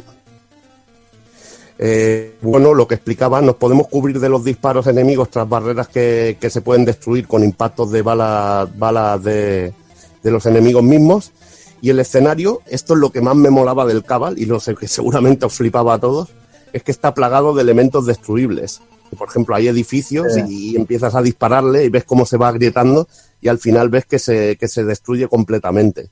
Y aquí molaba porque te, te daban normalmente puntos y bueno, también al matar a algún enemigo, según qué, pues te daban armas especiales como la metralleta o, el, o lo que yo llamo lanzagranadas, que se ponía el punto de mira súper ancho y arrasabas con todo, tío. Muy guapo. Yo la verdad es que aunque hubo pocos juegos del estilo, la verdad es que me molaba mucho. Recuerdo eso, Cabal y recuerdo sobre todo Blood Brothers. Creo que, que les pegaba unas viciadas. O bueno, el, el mítico también Wild Guns en, Super Nintendo. Y bueno, aparte de lo que sería el arma principal, también tenemos granadas, que la verdad que iba muy bien, porque lo dicho, el juego consta de cinco niveles y en, en ellos, pues al principio nos van saliendo los típicos soldados, que son bastante fáciles, pero luego la cosa se complica con tanques, helicópteros, aviones que te pasan disparando, dejando bombas. Te tienes que saber sus patrones de ataque también para saber esquivarlo, porque por ejemplo los helicópteros te arrasaban con disparos de frente, la- los aviones soltaban tres bombas y era bastante, bastante cachondo. Además, los aviones estaban un pequeño momento en pantalla y los podías destruir si llevabas, por ejemplo, el lanzagranadas o con una granada muy bien tirada, igual que los helicópteros. Y, estos subían muchísimo la barra de, de enemy para completar la fase, lo subían pero muchísimo. La verdad que, era un juego para mí tremendamente adictivo y que para saber jugar, eh, si dejabas pulsar el botón de disparo y te limitabas a disparar, morías seguro. Tenías que tener, lo dicho, muy buena mezcla de, de leer, de leer cuando te están atacando a saco, cuando necesitas usar una granada. Y es un juego un poco estratégico, con reflejos y, y realmente divertido. Además, la peña, como digo yo, era un juego de esos que echabas cinco duros y te tiraba, y cuando ya dominabas un poquito, te tirabas un buen rato jugando. Era muy divertido, sobre todo jefes finales, como el submarino, el helicóptero gigante, las bases, que estaba realmente genial. A mí un detallito que me molaba también era que cuando te acababas la fase, tu personaje empezaba a andar así de una manera rara. Se iba como diciendo, ¡Yu! Se iba corriendo hacia, hacia el fondo de la pantalla, era cachondísimo, la verdad. Eh, bueno, sobre lo, el juego fue porteado a bastantes sistemas. Eh, el port de NES, curiosamente, a manos de Rare. Eh, Sí. Mira, y es- no estaba, no estaba mal, la verdad. Sí, estaba Eh, bastante bien, la verdad. Hablé, eh, bueno, es- estuve leyendo entrevistas y que decía que, que no tuvieron ni acceso a la recreativa. O sea, que tuvieron que, que basarse para hacer el juego en, en otro tipo de cosas y, y que no tuvieron, bueno, acceso al código del juego en sí, sino que tuvieron que ver la recreativa y basarse en lo que veían en la Y sin, recreativa. y sin poder verlo en YouTube, tío. Qué putada. Y a ver, si hubieran... bueno, decir que el de Amiga es un buen port de Ocean France, de Ocean Francia, como pasaría después con Toki, después hablaremos un poquito de, de Ocean Francia. Y aunque, bueno, se recortaba un nivel respecto al arcade, lucía realmente muy parecido a lo que, a lo que teníamos en los salones recreativos. En Atari ST eh, se pierde fluidez y sonido, y decir que también se portó a microordenadores de 8 bits, eh, con todos los niveles en este caso. Bueno, tampoco es que fuera realmente increíble, pero se veía ese estilillo de Ocean, por ejemplo, en el Spectrum, que a mí me recordaba un poco a lo que hicieron también con y Resistance, que ponían a, lo- a los personajes en rollo caricatura. Y la verdad que eso le sentaba bien, cuando no puedes copiar lo que, lo que hacía el arcade, hacer ese tipo de cosas y adaptarlo al sistema, lo vi muy bien. Eh, empecé era una O sea, conversión ¿estás- realmente ¿Estás horrible. hablando bien de un juego de espectro? Sí, no, no me parece mal, tío. A ver, eh, es un juego lento, ya sabes lo que es, pero a mí me gusta cuando cogían y hacían cosas interesantes. A mí el Midnight Resistante Spectrum me gusta mucho, tío. Uy, uy, lo que está aquí. Ya. Lo que está pasando. Ya, está- ya están saliendo los efectos de que se haya comprado una One X. Sí, sí, sí. Porque sí, por comprarme una One X me gusta el Spectrum. Tienes una lógica increíble. Genial, la madre que os parió, macho. Madre mía. Pero bueno, pero está grabado, que es lo que importa. ¿eh? Sí, sí, sí, pero joder, macho, que tenéis una lógica de esas aplastante. Y el amarillo, el amarillo, ¿El amarillo así el personaje o no? No, hay amarillo Spectrum que se mezcla con colores horriblemente, como suele hacer el Spectrum, pero no, es lo que hay. Ahí, ahí, ya vuelve mi Evil. bien, bien, bien. Empecé el por es horroroso y luego en Commodore 64 teníamos dos versiones muy distintas. La americana de Interactive Designs, que es horrenda, y la europea que está bastante mucho mejor. Por ejemplo, la versión de Amstrad eh, tenía más color que la de Spectrum. Bueno, más color. En verdad, el escenario era monocromo y los personajes tenían color. Era, era algo raro, pero se veía como más definido. Porque no se mezclaban colores y, y todo esto. Sí, Drascabal eh, tocaba, tocaba el turno de Yuyu Densetsu, eh, más conocido como Toki, aquí en Occidente, que seguramente sea el juego más conocido, al menos en España, de, de esta gente de Tag Corporation. Y como os hemos comentado, pues como vamos a centrar el programa en él, hablaremos de él al terminar un poquito el resumen de, de bueno, de, de todo lo acontecido de la compañía. Y pasamos a 1990 con Blue Bros. Pues sí, justo un añito después, eh, obviamente tras eh, el éxito que cosechó eh, Cabal, pues la compañía decidió hacer una especie de secuela, ¿no? Por decirlo así.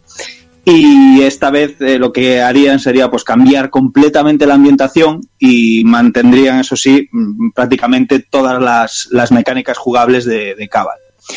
En este caso, pues bueno, encarnaremos a un vaquero si usamos el primer jugador y a un indio si, si lo hacemos como el segundo jugador. Obviamente, por descontado, decir que, que ambos son hermanos de sangre, eh, así lo, reza el título. Y, en este caso, pues bueno, nuestra misión será dar caza al forajido más buscado, que, que en realidad tiene ahí aterrorizada la ciudad de Dodge City, de nombre Big Bad John, que está buscando un tesoro o algo así. Es muy curioso porque la historia en realidad te enteras de ella cuando te acabas el juego, ¿no? Te empiezan a salir ahí pantallas de textos y demás, pero bueno, eh, eh, curioso que al principio no te tampoco lo nombran mucho y tal, ¿no?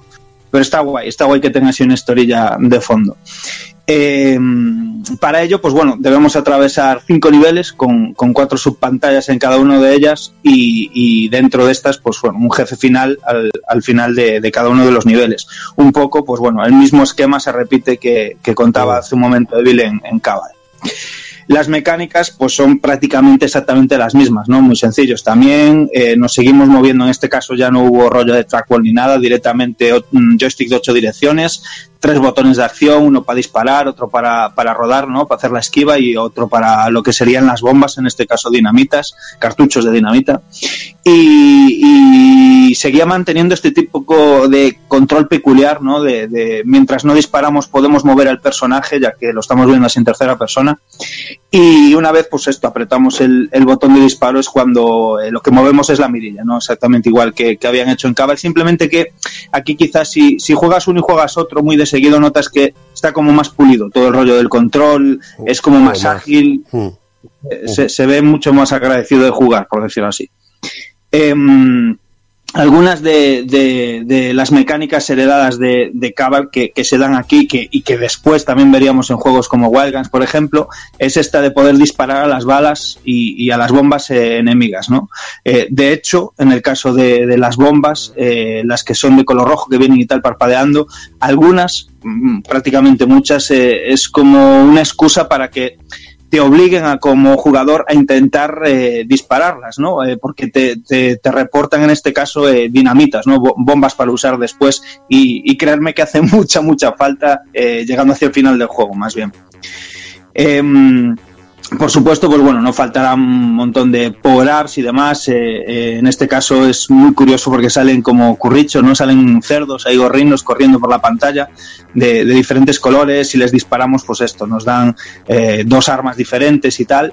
Eh, mejora muchísimo la potencia. Eh, en este caso, decir que el juego es bastante justo con este aspecto, porque si, si tú tienes un arma mejorada y coges otra, y coges otra, y coges otra, y coges, eh, las vas acumulando, eh, digamos que no te corta el que estabas usando en ese momento, sino que más o menos cada mejora del arma dura unos 13 segundos por ahí y es acumulable. Es decir, él, él sabe cuánto tiempo se va acumulando ¿no? con el arma que llevas y eso está guay. Está guay porque hay fases de, yo que sé, de la mitad del juego para adelante, a partir del tercer mundo o así, que ya se nota un salto de dificultad muy, muy, muy decente y, es que te hace falta, pues eso, o sea, eh, empezar a jugar un poco también con la estrategia, ¿no? Saber en qué momentos eh, tengo que sacar eh, power-ups, en qué momentos tengo que ir recogiendo y aprovisionándome de, dinamita, porque luego me va a venir una parte que es más jodida y, está bastante guay, la verdad. Igualmente el juego es un poco como, como contaba Evil antes con Cabal, o sea, es muy agradecido a la hora de jugar y a lo mejor, pues eso, pues yo qué sé, quizás en tu primera partida te llegues al segundo nivel, por ejemplo, te pasas las cuatro primeras pantallas, tal, y, y eso lo hace también adictivo, lo hace viciante. ¿Qué pasa? Que luego tiene un nivel de dificultad, pero, pero salvaje, salvaje. Y, y ya no digamos, pues esto, jugarlo de un jugador solo que se vuelve muy, muy, muy complejo. El juego está más bien pensado para jugar en, en cooperativo. Eh, por otro lado, pues bueno, de- me mola, por ejemplo, destacar el- la manera simpática que hay de, de sacar vidas, que aparte de ser por puntos, en los niveles 1-1 y 4-1, pues eh, hay una lata y que si tenemos ahí la pericia de dispararle 8, no sé si son 7 8 veces sin que caiga al Uh. suelo, nos sale una vida y la podemos pillar. Tío, esos rollos están, están geniales. Luego, eh, visualmente, pues bueno, artísticamente decir que el salto ya se nota un montón, se nota un montón la diferencia gráfica con, con, con Cabal, aunque solo es esto, haya sido un año de diferencia de programación, ya lo que es el uso del color, los escenarios y tal, Más eh, complejo, mucho más complejo. mucho más, mucho más. recargado, más, más elementos destruibles. Eso, eso, es, eso es a lo que voy. El, ese, ese detalle y poder mm, disparar y destruir los, los rollos que, los elementos que veíamos en el escenario que había en Cabal aquí es multiplicado por tres. O sea, aquí se puede destruir prácticamente todo. Eh, eh, hay elementos que nos sirven barriles y, y rollos que nos sirven para cubrirnos y las balas de los enemigos y, y las nuestras propias también valen para destruirlos. O sea, es una pasada. Lo hace como todo mucho más interactivo todo el escenario y, y, y está pues mucho más currado y tiene más trabajo encima, obviamente. Eh, las animaciones están genial, genial, y me mola que, que, se haya conservado este rollo gracioso de al acabar la pantalla, la musiquilla que suena y cómo se piran los, los, los protas hacia el fondo de la Es que es, es, lo mejor, eh, es que es lo mejor ese rollo. Y, bueno, eso, que en general pues se nota mucho el mimo, ¿no? Y en los detalles eh, a, lo largo de los niveles que son muy, muy diferentes entre sí, la manera en la que se van escalando los, los sprites de los enemigos viniendo hacia la pantalla, o sea, ya se mira un, una evolución bastante importante. De hecho, pues bueno, la ambientación en sí, pues la verdad es que juega bastante a favor y, aquí se mezcla, pues bueno, un poquito ese rollo del western clásico con dirigibles, con, con carromatos, con cañones de tanques, eh, trenes ahí con un despliegue armamentístico de la leche. Bueno, todos esos rollos pues también lo hacen inolvidable. Eh, musicalmente, mmm, aquí ahí tengo que, que, ponerle la pega y es que si tú escuchas simplemente las músicas, eh, están así, pues eso, ambientadas en ese rollo eh, western y tal, pero, pero es que en realidad son muy pocas las melodías que encontramos y, y, y, es que no juegan un papel destacable, pero para, para nada. O sea, y es que la verdad es que durante el 90% de la partida lo que vas a estar escuchando es el sonido FX de los disparos, la recolección de ítems. Y los edificios destruyéndose, que son los más vaya, guapos. Es como vaya, Cabal, vaya. es que Cabal no tiene ni música casi. Es una Claro. música súper simple, súper simple.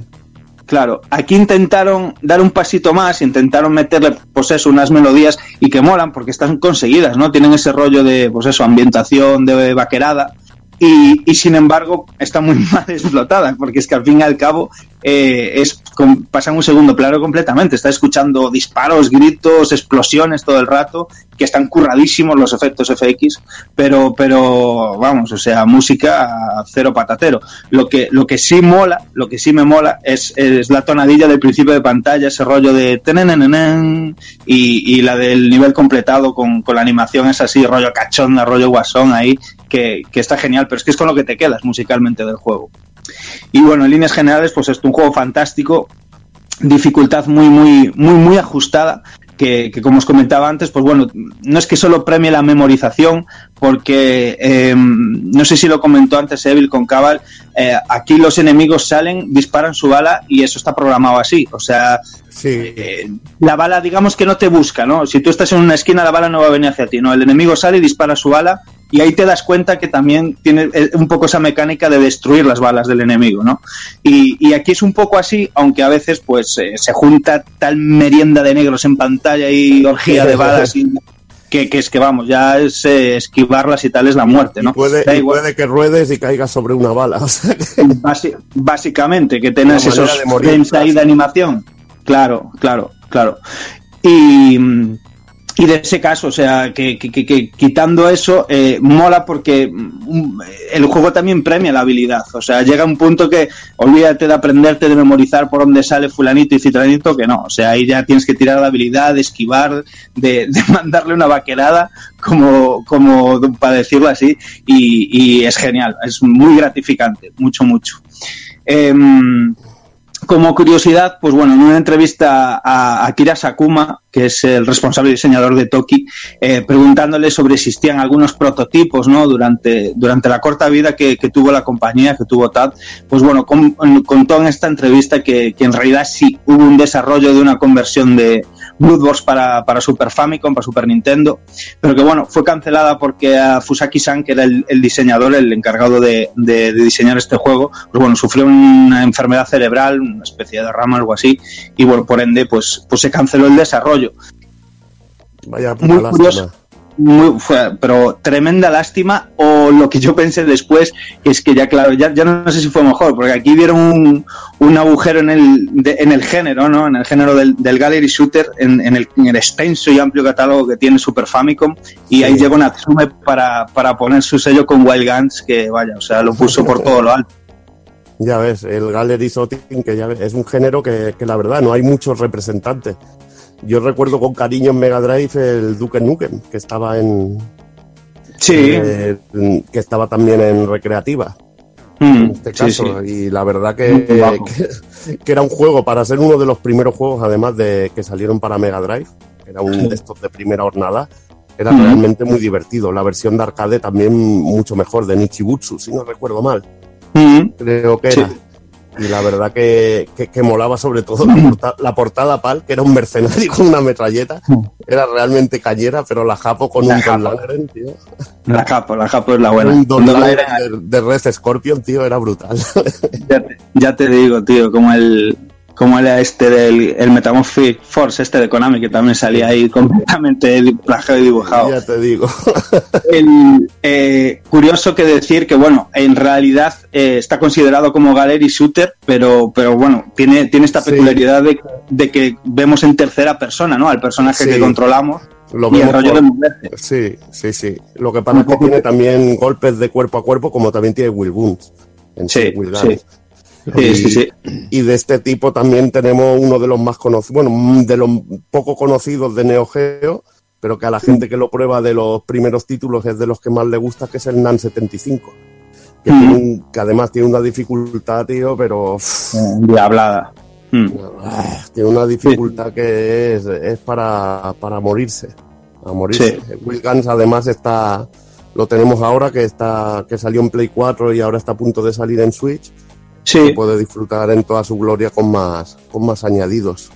que es maravilla pura y que aprovechamos ahí para, para hacer spam del programa que le dedicamos a Natsume eh, en Super Famicom, que, que hablamos de Wild Guns. Eh, claro, pero vamos, referente puro del, del género, al igual que mm, sentaba un poco cátedra dentro de este Garelli Shooter en tercera persona, eh, eh, Cabal y Blood Bros. Sí. y, y que obviamente mucha gente también conoce como Gallery Shooter, yo que sé, un rollo Operation Wolf, ¿no? Un juego de Sí. disparar fin y al cabo saliendo tal. Pero bueno, decir que eso, que el, el plus de controlar al personaje así en tercera persona, de moverlo, de al disparar, mover la mirilla y tal, eh, es lo que le aporta, ¿no? Esta personalidad tan grande a este tipo de juegos. Es que, bueno, ya puedes ampliar de miras. Mm, Me acuerdo también uno que lleva ninjas en Super Famicom. No sé si es Cien, el Cien, no, me- ahora no me acuerdo del nombre bien. Que Mm, llevas un, un ninja y está también en tercera persona en grande y es de, también de, de este tipo de juego así. Lo que pasa es que los hay con scroll como el NAM, que, que tienes el scroll lateral, y los hay de pantalla fija, que quizá Will Guns con- sí que es más heredero espiritual, como diríamos. Sí, más sí. heredero de lo que sería Blue Bros y, y Cabal.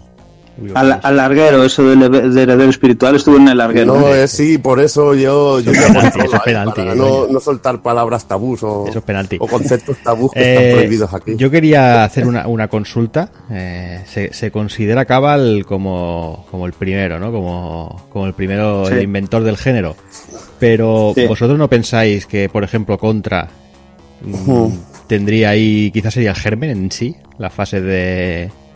Sí, sí, sí. Lo. Y anterior, y anterior a Contra, ¿no os acordáis de uno de Sega Dinamite Duque? Mm. sí, lo hemos Eh, comentado ahora. Sí, pero ¿cómo se llama? Los gangsters, ¿cómo se llama de los gangsters? No, lo que pasa es que había, había uno de Gangster, es que se- eso Mm. se hablaba. Igual que, que Toki, decían que se basaba un poquito en Karnoff, que es una de las máquinas que más Sí. le mola también a, a Jordi. Sí. Eh, En este caso, el Cabal se basaba en otra máquina de Data East que se llamaba Sotout. Que Mm. llevabas también a un tío que iba disparando hacia el fondo de escenario. Sí, que Así no controlabas el punto de mira, pero era muy así, por la perspectiva, la pantalla Eh. fija, ir liquidando enemigos. Pues ese es el que. Es que no me- hay uno que se llama Colt 45 o algo así, me suena también. No, es que hay muchos juegos de ese tipo, de Sí. como el Prohibition aquel, que es un punto de mira y vas matando también. No, pero yo me refiero de, de verse la silueta del personaje y mover una mirilla. tercera persona, sí. Había uno de Taito también de ese tipo. Es que había muchos, muchos también de la ley seca, salieron bastantes Sí, juegos de ese sí, tipo. sí. Vaya que sí. Lo que pasa es que yo creo que puros, puros como, como Blue Bros y Cabal, Will Guns, seguramente es lo más. Sí, sí. No, y, y y mismo por ambientación y todo, o sea, que recogió el testigo ahí de puta madre. Eh, yo tengo que, que, mm, recordar un que trasteando con, con el ron set del Mami y demás y de Arre que me encontré por ahí con un juego también de este palo que se llama Spinal Breakers.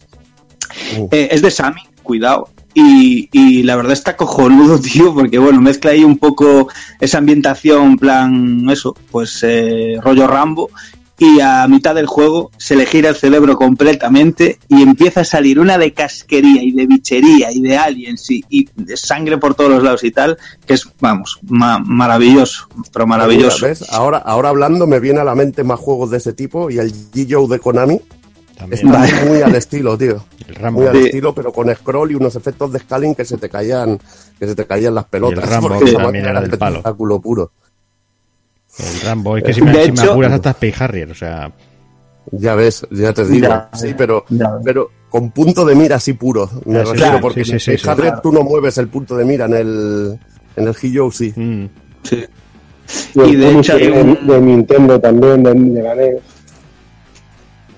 Hay un juego de Gaelco que llevas ahí un chavalín encima de, un, de una especie de monopatín ahí estático y tal, que, que, está curradísimo, por cierto, y es muy de este palo, ¿eh? pero mucho, mucho eh, rollo. Pasa que también igual es más de, no sé, quizás igual es del 92, 93, ya es más modernete que esto, pero bueno, que, que está genial también. Pues venga, le dejamos dejamos a Blue Bros eh, vamos con Sky Smasher que salía en 1990, Dani. Pues sí, sí, sí, mismo año y, es que, bueno, como no podía ser de otra manera, pues detrás de dos gallery shooter, como estamos hablando, pues le tocaba el turno a un, un shooter puro, ¿no? Eh, matamarcianos ahí de, manual, que en este caso, pues bueno, es de scroll vertical y curiosamente, pues bueno, co-desarrollado con, con Ijon Systems. La verdad es que, bueno, el juego, nada más verlo, pues bueno, nos recordará descaradísimamente a, a los clásicos de Toaplan, de, por sí. supuesto, por supuesto Da- Data S, como, como ya comentamos, o claramente sagas como Raiden. A mí es que me recuerda a un Flying Sar, tío, pero, Sí. pero muchísimo, muchísimo. Mucho, con, más, con más nervio y más balas en pantalla, eso sí. Bastante más Sí. cabroncete. Muy, muy, muy cabroncete.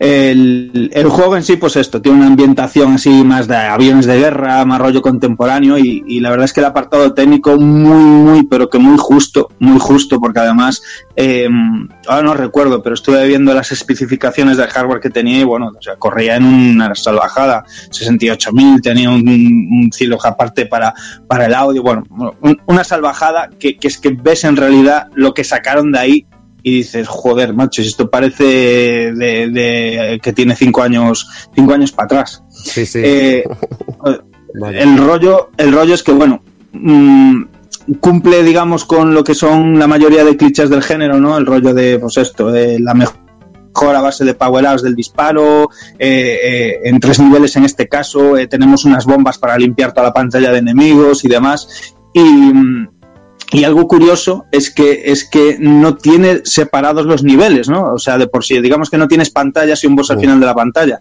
Es todo corrido el juego, ¿no? Y a mí esto me, me vuela mucho el cerebro, Bueno, tío, eh, porque además... Aplan también, tío, de, Sí, de pero- seguir la fase, tío. Pero es que este tiene un rollo muy cutrón. Tiene un rollo muy, muy cutrón. Y es que si ya el juego, pues, eh, que, que estamos hablando que es así, pues, mm, muy sobrio, ¿no? Muy Bastante simple. triste. Claro, claro, es triste, pues más triste es si, si lo único que tiene a lo mejor que sorprende un poco ahí en plan visualmente, pues que es un, como una profundidad ¿no? de nubes que se usa muchísimo en matamarcianos, corriendo a, a- haciendo scroll parallax en tres scrolls diferentes y tal. Si eso es lo chulo que tiene, con unos rayos ahí en plan tormenta, Sí, sí, sí. y lo, re- y lo repites tres putas veces a lo largo de toda de todo el juego, pues mal asunto. Aparte de copia y pega, ¿eh? O sea, los rayos salen en el mismo sitio, las nubes con las sombras en el mismo sitio. O sea, muy mal, muy mal. Y, y- y, mm, de ahí eso, que te quedes con, con la esencia de que es un juego, pues eh, eso, bastante justito. Si además le sumas que jugablemente, pues no está muy, muy, muy bien resuelto, porque es esto, es un juego complicado, complicado. O sea, eh, si bien es fácil a lo mejor recuperarnos de, de- de una muerte, que no es eh, de este rollo Irem, de que si mueres, chao, porque ya no va. Se acabó porque no llevas todos los powers encima. En este caso hay, hay checkpoints, continúas desde tal y rápidamente ya te vuelven a agasajar con, con nuevos power-ups y tal. Eh, aún así es la dificultad es infernal porque los enemigos vienen a toda leche y, y tú mueves a tu nave pero a dos por hora, o sea, Y sueltan balas, un- sueltan bastante balas. muchísimas balas, aparte balas también un poco hijas de puta, de esas que persiguen un poquito, de como las de Videosystem y tal. Mm. El, el rollo es que eh, eh, tiene muy implementado el rollo este de juego clásico que estamos comentando, ¿no? Ese rollo de clásica esquiva en forma de 8. Estás haciendo 8 y casi casi estás esquivando las balas ya de por sí todo el rato, ¿no? Pero es que mm, se te llena la pantalla de balas, no está bien medida la dificultad, por decirlo así, ¿no? Y, Mm. y se vuelve frustrante y al fin y al cabo, pues es que si, si no se ve bien y, y se juega mal, pues plántale fuego, ¿no? Eh, en cuanto al apartado musical, pues bueno, también eh, corre un poco la misma suerte que estamos comentando del, del- de los gráficos y de cómo se mira, y es que, bueno, mm, desearás amputarte los oídos, eh, porque es que solo tiene dos temas y, y se repite en un bucle hasta la jodida saciedad. O sea, suena uno en el desarrollo de lo que serían los niveles, ¿no? De la fase, y tiene otro para los jefes, ah, se acabó. No hay más. Y, y además, pues bueno, efectos cutrones, bueno, muy, muy, muy, muy, muy resto el, el juego, que, que para mí no llega al, al temario eh, resto infernal, pero bueno, es un resto sin duda alguna, vale. Ya ves, es que a mí hay cositas que me chirrían, porque es que no tiene ni efectos de estos que te salen los típicos tanques, y a mí Sí. me encantaban todo a plan. Tú lo destruías y quedaba la mancha de fuego en el Raiden, quedaba la mancha de fuego en el, en el escenario. No tiene ni siquiera esos efectos, con un hardware mucho, muy superior al de, al de las otras No, recreativas. Es que es un juego... Muchísimo, muchísimo. Muy, Nada, muy, es un muy juego que se nota que, que quizás un poco aprovecharon, pues esto, eh, El tirón del de los- el tirón del género, al principio, si finales de los 80, principios de los 90, y vamos a meter aquí patita, pero muy mal, muy mal, vaya. Pues venga, tras esta joyita llamada Sky Smasher. Eh, para que Bueno. luego diga que no hacemos juegos. Eh, eh, Juegos ahí, va, ahí voy a entrar yo, ¿ves? Para que no solo hablamos de maravillas, también Ah. hay tragedia, ¿eh? Ah, sí, sí, no, tragedias hay muchas. eh. Tenemos en 1991 Saishu Kakotu Kisoku Legionnaire, Kafka, que, nos, que de lo que hablábamos antes, que es de lo, creo que es el único que en su día Lo cató. cató la recreativa. Pues sí, sí, pues a contaros un poquito. La acción nos transporta a Blue City, que eso es un poquito como Metro City, ¿vale? Donde la Crimson Gang la ha liado pardísima con drogas, asesinatos, robos y tormenta y todo lo que... Mm. Como suele pasar en este tipo de situaciones, pues los vecinos se dedican a beber por olvidar y a esconderse cual ratas de cloaca, pero lógicamente todo no está perdido, ya que siempre nos quedarán los legionarios Y no me refiero a los novios de la muerte folla cabras, me refiero a un grupo de ciudadanos que casualmente son expertos militares y son los que mastican hasta la cabeza de las gambas. Eh, pues tras interrumpir lo que digo, la Crimson Gang esta, que tiene un nombre chulo, mira que llama banda Carmesí, ya que suena raro eso. Pero bueno, eh, tras haber jodido varias operaciones de esta banda de chungos, que o roban cremas o trapichean con Master de la Rey Juan Carlos, pues estos malditos malnacidos deciden secuestrar a un miembro de- del grupo llamado Yugi para así chantajearlos. Eh, así que tenéis una rubia raptada, tres héroes al rescate, Blue City, y aquí huele das mucho al Final Fight, ¿vale? No a Strider, Dani, sino a Final Fight. Y digo esto porque si os digo que el, que el título, si os digo que el título en japonés se traduce como algo así como Final Fighting Novels Legionary, ¿vale? Algo así como los nobles legionarios luchadores finales o alguna, ¿sabes? El título viene la, el, el- lo, que es Final Fighting, pero bueno, para eso ahora tengo mucho a Final Fight, pues eh, quizás esto nos convence un poco de que lo que hay aquí es simple y llanamente pues un clon de Final Fight, para lo bueno y para lo malo, ya que esto no significa que sea una copia nefasta o que no sea divertido, porque eh, seamos serios, es que si incluso en, eh, al comienzo de los niveles se muestra un mapa con cinco escenarios, curioso que el, el final pone Seclet con L, Secret Area, y lo- la única diferencia que encontramos es que en estos mapas se nos, nos van presentando enemigos y hay una especie como de diálogos, es una cosa algo distinta, algo raro, pero bueno, es- el mapa huele mucho al mapa de Metro City también, que tira de espaldas. Y como mandan los cánones, pues debemos elegir entre tres miembros del equipo que quedan en activo para así impartir justicia y salvar a Judy, que es gloria bendita da gusto verla. Alfred es el héroe guaperas que guarda más de una similitud con el Axel de estilo Rey 2, siendo la mezcla perfecta entre velocidad y fuerza bruta. Chris, de 24 añitos, muy tierna, que también se parece sospechosamente a Blaze de of Rage, ¿vale? Eh, nos dejan la, lucha, la típica luchadora rápida, pero menos contundente. Y por último, mi preferido, que era el bestiajo de Frank, que si fuese un juego más actual o hiciera una película, pues sería sin duda Joey Johnson de Rock, porque es igual al hijo de puta. Y como todo buen, beaten up, pues eh, debe de haber un wrestler o un gañán entre los luchadores seleccionables que prima la fuerza bruta y la resistencia pues sobre la velocidad y sobre todo lo demás. Judy, a quien debemos rescatar, es muy parecida a Lucía Final Fight 3, ¿vale? De- Final Fight 3 es de, del año 95 posterior, que también es una casualidad, fíjate. Final Fight y Street of Rage, hay mucha, muchas cosas por ahí danzando. Algo que intenté imitar sin duda. Dime, este- No, que puede, es que viendo el personaje, es que lo ves ahí y dices, joder, es que hasta la, la vestimenta, el corte de pelo y la vestimenta Claro. así azul, y te quedas, hostia, puede que alguno de Capcom, el que se encargara de eso, jugara este juego y el diseñador se basara, tío. Claro, y como vieron que todo era un fusileo, como vieron que muchas cosas eran un fusileo de Final Fight, lo mismo es ahí un homenaje velado, una cosa extraña, tío. Eh, pero es curioso. Homenaje velado de Madre mía. No, home- homenaje velado que no es un homenaje con velas, que te conozco. Ya, ya. Ya, ya. Homenaje velado que te Bueno, El Casca es un tío oculto, aunque no lo No. Ya, macho, es que, madre mía. pero bueno.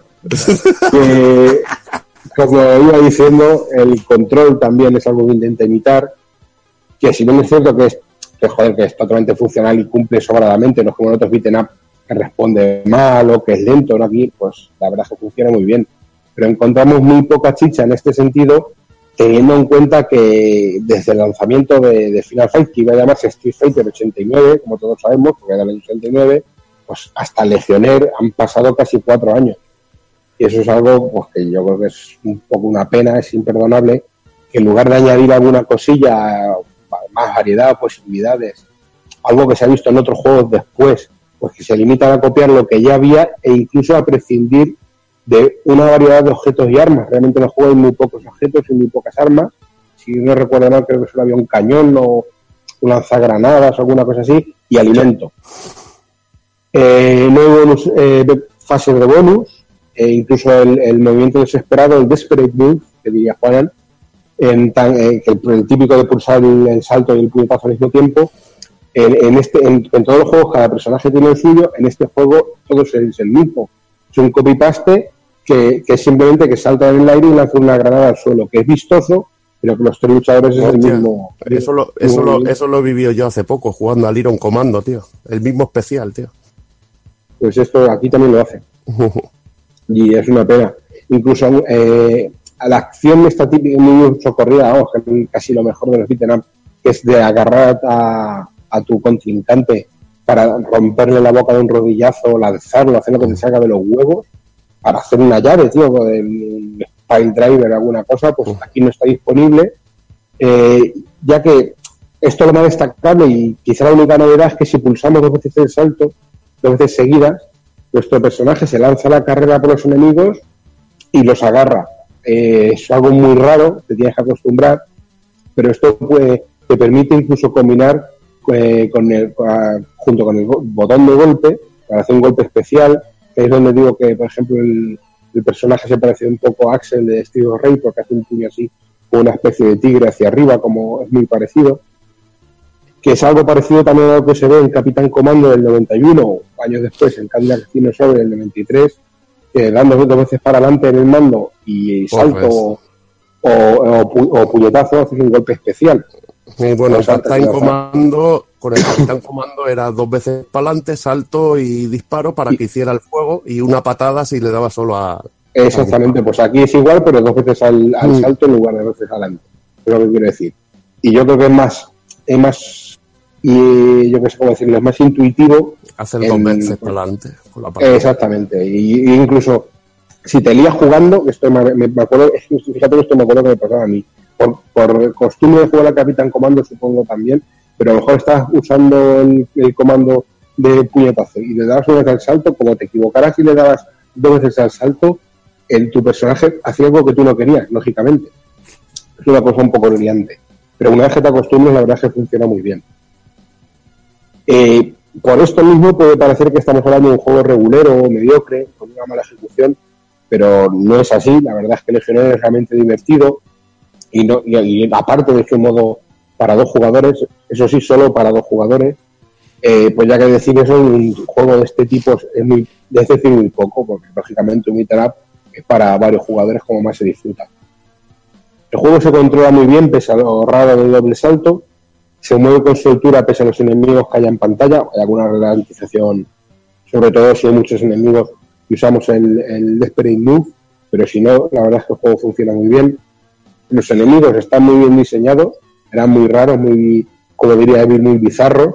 La verdad es que muy, era muy, estaba muy bien, es el típico, muy parecidos también a Final Fight, lógicamente, pero tenía su personalidad. eh, punky degenerados y mal rolleros.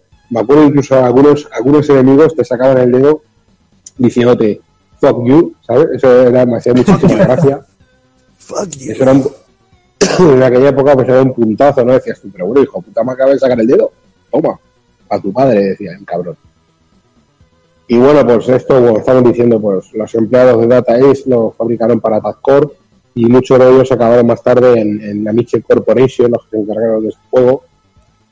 Lo dotaron de un sistema de seguridad que hizo que no se pudiese copiar, haciendo bastante raro el verlo en los salones recreativos de España. España, pues como todos sabemos, era muy dada al tráfico de bugles e imitaciones, ¿vale? Que lo sepáis, sobre todo en los pueblos, la mayoría de placas que jugabais eh, eran copias, puzzles o como queráis llamarlo. La gente no invertía en estas cosas, la gente iba por ahí fusilando lo que pudiera y comprando placas coreanas. Y como digo, por esto precisamente pues era algo bastante raro de ver. Incluso yo lo que, lo que contaba al principio, eh, yo solo lo he visto una sola vez en un mueble con dos recreativas. El de la izquierda tenía Legionnaires y el de la derecha tenía Cadas el de Taito del 89, el de rol de plataformas ahí. Sí, Año. un RPG. Exactamente. Y esta máquina estaba en un bar de un hotel de Torremolinos y al lado también tenían el genial Terminator 2 de Arcade Game, el de Midway del 91, que tenía digitalizaciones y dos pistolacas. Este es de los que te molan a ti, a mí no tanto. A mí me encanta, a mí es que estos juegos así me encantan. Eh, La digitalización se la que vuelve loca. Es Pero todo lo que tío. sea una buena pistola para reventar cabezas es A maravilloso. mí lo que me No, vuelve tenía- loco, me vuelve loco lo pero de. es no me molaba. A mí me lo que me vuelve loco- repetitivo a matar, tío.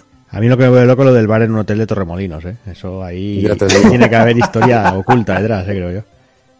Pues, eh, hostia, pero íbamos de vacaciones huyendo del tedio manchego, porque íbamos a Torremolinos, chaval. Además que fue ese mismo año, ese mismísimo año fue cuando, cuando descubrí Street Fighter 2, ese mismo año en Torremolinos, de que decía- Arcade pensaba que ibas a Game decir que el ese mismo año tocaste pelo. ¿El qué? Que pensaba que ibas a decir que ese mismo año fue cuando to- la primera vez que tocaste pelo. No, aquí, eh, a mí aquí en La Mancha llegamos eso un poquito tarde y me creo que fue con nueve años. O sea que... Nueve años, coño. Pues entonces ahí ya, ya le dije tocado, yo no me había, si había visitado el casino y me dijo que no, que era, era un chiquillo. Me dice. Y bueno, de de Torremolinos eh, y de los friques de bares, pues os diré que lo que estamos hablando, que lo, lo malo de que tenga eh, la- una seguridad tan, tan difícil de burlar, tan chunga, es que eso ha complicado sobremanera poder rescatar la ROM de cara a emulación para disfrutarla y, como no, preservarla. Y la verdad es que no fue hasta, bien, creo que fue hace tres años o dos Sí. años o algo así, Uh, eh, fue cuando un grupo de frikis gordos y con callos en las manos pudo extraer el juego de una placa original para volcarlo en el mame, haciendo que el, el halo de ese, ese halo que tiene de juego perdido pues desaparezca de la cabeza de, de estos legionarios, ¿vale? Y, y ahora que estamos todo el rato de legionarios, a que estéis todo el rato cantando eso de soy el novio de la muerte, pues de ahí a follar cabras no hay nada. Así que todo el mundo a follar cabras. Me gusta, me A gusta mí la la- verdad que, que- la verdad que lo que has dicho me parece un clon de Final Fight, como lo has explicado aquí. Y, y lo que he visto me parece muy sólido, la jugabilidad al menos. Sí, sí, no, jugué, tío, jugá- eh, yo eh, lo jugaba sobre todo con mi hermano, ya te digo, y la verdad es que la recreativa estaba todo el día acá en un hotel en pleno mes de agosto en Torremolinos y me imaginaos el, el jaleo de gente que había.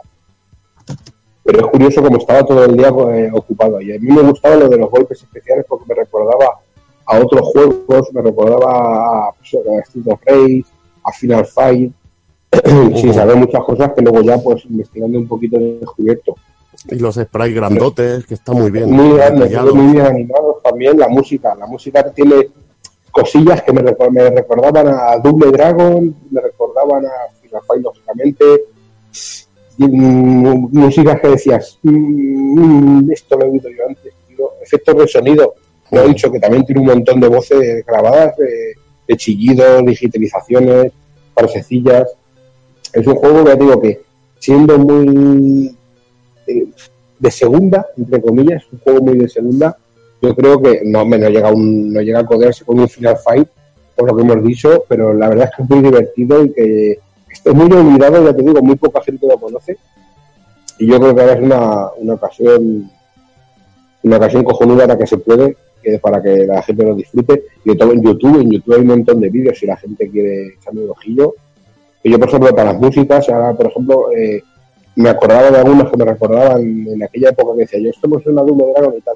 Pero es que ahora viendo algunos vídeos que estaba viendo para escribir esto, porque la emuladora no lo tengo, y, y ya te digo que hay muchas músicas que van a sonar un montón. Me ha gustado también mucho eso de, de rescatar la ROM y preservarla. Eso me ha gustado. Eso el nuevo, el nuevo, el nuevo dogma ahí del pirateo. No es que hay que preservar la ROM. Hombre, es que eso, es que eso no hay otra salida que te hace, te compras la placa. No, no, pero ¿Sabes es que me, que la- me hace gracia porque hay mucha gente que ahora, ahora se escuda en eso. Es que hay que preservar las ROMs. o sea, y da igual. Hombre, la ROM de una Mac recreativa como esta, que, Que sí, coño, que, que- que- que es coña, pero que me hace gracia porque ya últimamente lo he leído bastantes veces ya eso, ¿sabes? No, es que yo, es que yo lo digo porque eso, ese mismo argumento me lo dijo uno con el maldita Castillo, el 3DS. ya, ya. ya. De no, es que hay que, hay que, es que para así llega todo el mundo y se preserva. A eso, a Para eso- la a eso me refiero, a eso me refiero, que hay mucho listo que, que va de, de caballero. ¿eh? caballero Ya verás cómo no preservan todas las semillas del mundo, como, como hacen en el local ese ahí que está, ¿sabes? Hay que preservar lo que interesa, viciarme. Anda. Pues venga, dejemos a los legionarios a un lado y vamos ya a 1992, eh, año en el cual se lanzaba el último juego de la compañía, el Hated Barrel.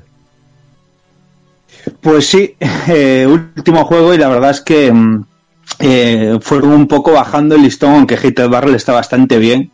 Y bueno, podríamos considerarlo como una especie de matamarcianos de scroll lateral, en este caso un Mm. scroll horizontal. Eh, ya que bueno, en este caso el scroll manda y, y es eh, quien lleva el ritmo del desarrollo de los niveles. Em, de nuevo se decantan un poco por una estética de, de indios y vaqueros en el que, bueno, pues podremos... Eh, ver.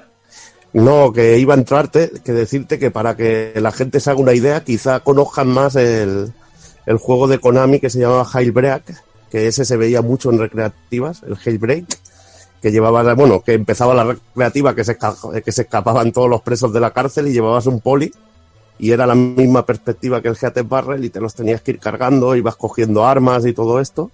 Y era realmente un juego muy parecido a lo que es el, el Heated Barrel. Es como si mezclaras el jailbreak este con el Gun Smoke. Sí. los dos y te sale este. Solo que este más Ahí de está. cachondeo, los gráficos, Ahí está, lo que tiene unos gráficos, bueno, ya lo comentará ahora Dani, un estilo muy peculiar. Yo simplemente lo único que te voy a decir, a, a mí este juego cuando lo veo, eh, si me los pones todos juntos, eh, me parece que no es el último, que es de los primeros que hizo, tío, no sé por qué lo veo más... Sí, sí, es que ese es un poco el rollo, el, pozo que dejan al, jugarlos. Es que mm, es eso, es lo que decía, ¿no? Fue en, en ¿no? Como haciendo, bueno, creando juegos de calidad, sí, porque obviamente Cable Fun Boom, Blood Bros tal, Legionnaires tal, eh, bueno, Sky Smasher este tal. Y bueno, Hit el Barrel en realidad no está, no está tan mal, pero sí que a lo mejor después de lo que vimos en Blood Bros, eh, dado el planteamiento del juego en sí, porque no deja de ser el típico, un poco a caballo entre juego de acción y party game, por, por llamarlo así, porque es un juego que está claramente destinado a, a disfrutarlo a cuatro players en cooperativo, a cuatro jugadores. Y, y ver una orgía de balas en la pantalla que es que ya ni te enteras ¿no? de lo que estás mirando y simplemente pues esto, disfrutas matando todo lo que se mueve, ¿no? Y es que en realidad podían haber hecho algo muy, muy, muy guay. eh, sobre todo, pues bueno, después de, de ver lo que vimos con Sunset Riders en Konami o cosillas así, eh, ver esto, ¿no? Que está un poco más enfocado al rollo cartoon, ¿no? Al rollo cómico, a la guasa, están eh, las animaciones de los enemigos y de nuestros personajes y demás, las que vemos que si todo el rato es rollo esto, pues eh, todo muy cachondo, todo muy cómico y, y Es, se Dani, sale un- perdona- perdona que te corte, es parecido a lo, a lo que ofrece Sunset Rider. bueno, pero parecido, pero es que no le llega a la solo de los zapatos No, esto. en cuanto al humor, en cuanto a la- las caras que ponen los enemigos. Sí, Es decir, pero es que pero en Sunset Riders eh, notas el tono de seriedad. O sea, cuando, cuando te pones a medirte con, a lo mejor con un jefe o con, o con la batalla de los indios o lo que sea, pues tú dices, coño, aquí está el temario serio. Que tiene sus guasas por el medio, hizo el rastrillo y esa animación que es un regalo y cosillas así. Sí, sí, el tono, bueno, la paleta de colores que usaba por descontado Konami en, en, en sus arcades de la época, que ya parecen dibujos animados, como quien dice, pero es que aquí va y más allá, o sea, podían haber realizado, date cuenta que es el 92, y podían, con, con la experiencia también que tenían encima y todo, y las mecánicas que ya habían visto en otros juegos, se podían haber sacado de la manga un juegarro, un juegarro, o sea, se podían haber hecho, pues yo qué sé, tío, mm, algo así, rollo Sunset Riders, también con humor y tal, pero bien llevado, porque además, aparte, esta gente tenía buenas ideas, joder, a la hora de, de meter mecánicas jugables y demás. Y aquí al fin y al cabo, pues se, se- simplemente pues se, se dignaron a hacer un machacabotones y, un juego eso, más bien un- muy caótico, muy caótico, ¿sabes? Porque eh, ya digo que se disfruta bien eh, jugándolo en, cooperativo, en dos, tres o en cuatro. Eh, si lo estás jugando tú solo, pues joder, mm, lo, lo notas falto de algo el juego, ¿no?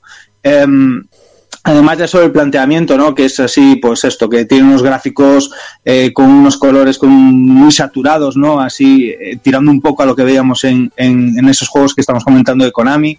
Ah, la mezcla, ¿no? Que tiene de este rollo de una ambientación de vaqueros, la mezcla de personajes en sí, también un poco de que controlamos cada player, pues esto, tenemos el típico vaquero, el típico eh, eh, mexicano para, para controlar con su escopeta, eh, un indio lanzando hachas y, y- y todo al final ambientado en ese western, spaghetti western, por decirlo así, porque eh, cuando se le da por girarse el cerebro y enfrentarnos a fantasmas y monstruos y cosas así, pues lo hace y, y no pasa nada, ¿no? Empaca de puta madre porque es eso, o sea, te parece estar viendo un- una serie de cartoon, de dibujos, ¿eh?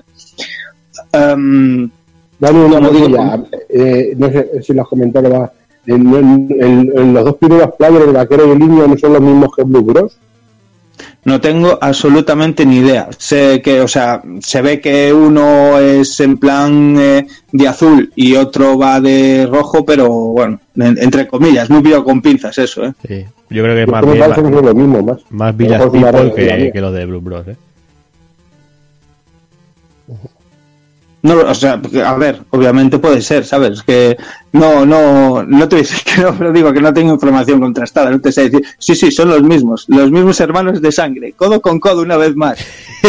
No sé, no sé. Pero bueno, que puede ser, ¿eh? Y... Es una raya dura que me ha dado. Correcto. Correcto. Y, y bueno, esto que, que, que sí, que es un juego muy rechulón, que gráficamente se ve súper bonito, como digo, tiene 100.000 100.000 detalles de esos de, de mimo por los videojuegos, en animaciones de jefes que te salen de, de abrevaderos de caballos, de, de, de, yo que sé, de canoas de indios, eh, cómo mezclan esto que os estaba contando del rollo de los fantasmas, el enfrentamiento contra los bosses que mola mucho porque eh, estás jugando agobiado por el scroll todo el rato y cuando llegas a los bosses se detiene ¿no? la pantalla y es un momento de pausa y que te centras en, en los patrones de ataque que tiene el jefe y demás y, y está muy chulo porque se disfruta muchísimo. Aparte, eh, efectos muy bonitos de transparencias, de, el, fuego y tal, están muy currados. O sea, esos rollos molan mucho, pero bueno, ya digo que para mí le falla un poquito el, el- rollo jugable. Musicalmente también le ocurre algo parecido a, lo que os contaba con, con Bros, con, con Cabal y demás, y es que mm, pasa completamente a un segundo o tercer plano, si me apuráis, eh, todo lo que es el apartado de música, ya que, bueno, es básicamente efectos de sonido y es que son tan, tan intensos los de los disparos y ya no digamos si jugamos a cuatro jugadores que, que, bueno, es, eh, obviamente están por encima de todo el sonido de los disparos, las muertes, los impactos y tal, que, pero bueno, que mola, ¿eh? que, que- le da un complemento guay a la acción y te mete un poquillo en vereda. Eh, sin más, es un juego que si no conocéis tenéis que probar, yo de hecho no lo conocía y, que, bueno, eh, como, como está la cosa muy mala, no tenía amigos y jugaba solo, pero bueno, me imagino que, en cooperativo tiene que ser un juego, pero divertidísimo, ¿no? Y bueno, llegamos al 5 de febrero de 1993, eh, día en el que TAT Corporation cesaba el negocio y en la que, como ha comentado Alex, eh, parte de los trabajadores eh, pasaban a formar parte de Mitchell Corporation, más conocidos por- por desarrollar Punk. Y para finalizar un poquito con la compañía, hay muy poca información de, de un unreleased de la compañía supuestamente para arcade llamado Brainstain, que ya digo, no hay nada de información. Y también dos Mm. juegos sin lanzamiento para Super Famicom, el supuesto por de, de Blue Bros que comentaba Dani an- anteriormente, y se menciona Juju 2, lo que vendría a ser la segunda entrega para Toki, exclusiva para Super Famicom, que también quedó, quedó en el tintero y tampoco hay, hay demasiada información. Sí, esto, esto os contaré yo una curiosidad y después cuando, cuando hablemos de las versiones de Toki y tal, cuando acabemos de hablar de Toki, de, de lo que pasó con este supuesta secuela de, de Toki 2 para Super Famicom porque es es es súper interesante. Venga, pues si os parece arrancamos ya con Tokiba. Eh, como bien decís, llegó en 1989 a los salones recreativos y si bien no llegó a tener una gran trascendencia en, forma de secuelas o, de quedarse durante muchos años en, el mundo de los videojuegos, mayoritariamente por esto, porque la compañía se fue un poco al traste, sí es cierto que tuvo mucha trascendencia en, forma de que prácticamente todo jugón que pululase los arcades o incluso que tuviera una Mega Drive es conocedor de este título. Eh, y eso es muy meritorio ya que no, no es un Mario ni es un Sonic. Toki o Yu Yu Densetsu, como se conoce también en Japón, es un juego de plataformas en el que encarnábamos a un joven apuesto y mazao, que eso ya lo veremos en, en el ending, que estaba de, de cuadrado el tío que no veas, que ha sido hechizado junto a toda su tribu por un brujo chamán que aprovechaba para secuestrar a mi hijo, que es la princesa de la tribu. Además que, que tiene el mismo nombre que el Iron Man, es el Stark. El do- sí, el Doctor Stark. Pero eso era en, en- en según qué versiones, ¿no? Sí, bueno, en Había- Mega Drive seguro, y yo creo que también en... No, en, en arcade era, era algo en plan voodoo, no sé qué, o, o en Basha. Drive es Stark. No, en, en arcade seguro que no. Es que en Mega Drive s- recuerdo que se hicieron varios cambios en, Muchos, en lo que es la localización. Muchísimos. Se recuerda también más por la recreativa. Es que esta recreativa estaba en todos lados, tío. Era Vaya. además un puto vicio. Todo Dios jugaba. Sí. Exacto.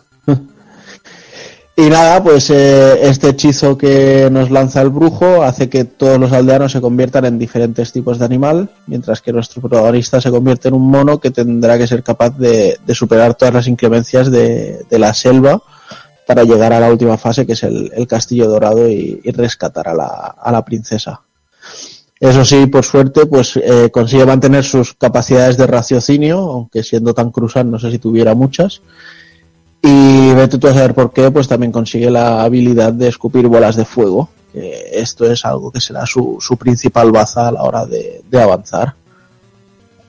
El juego, bueno, pues nos plantea unas mecánicas nada sorprendentes, pero no por ello no interesantes. Mucho plataformeo, eh, cambios en, en lo que es la, verticalidad, eh, nos moveremos de forma horizontal, de forma vertical, izquierda derecha, derecha izquierda, nadaremos, surfearemos, o sea, haremos 20.000 cosas y eh, todo esto lo haremos a lo largo de seis capítulos.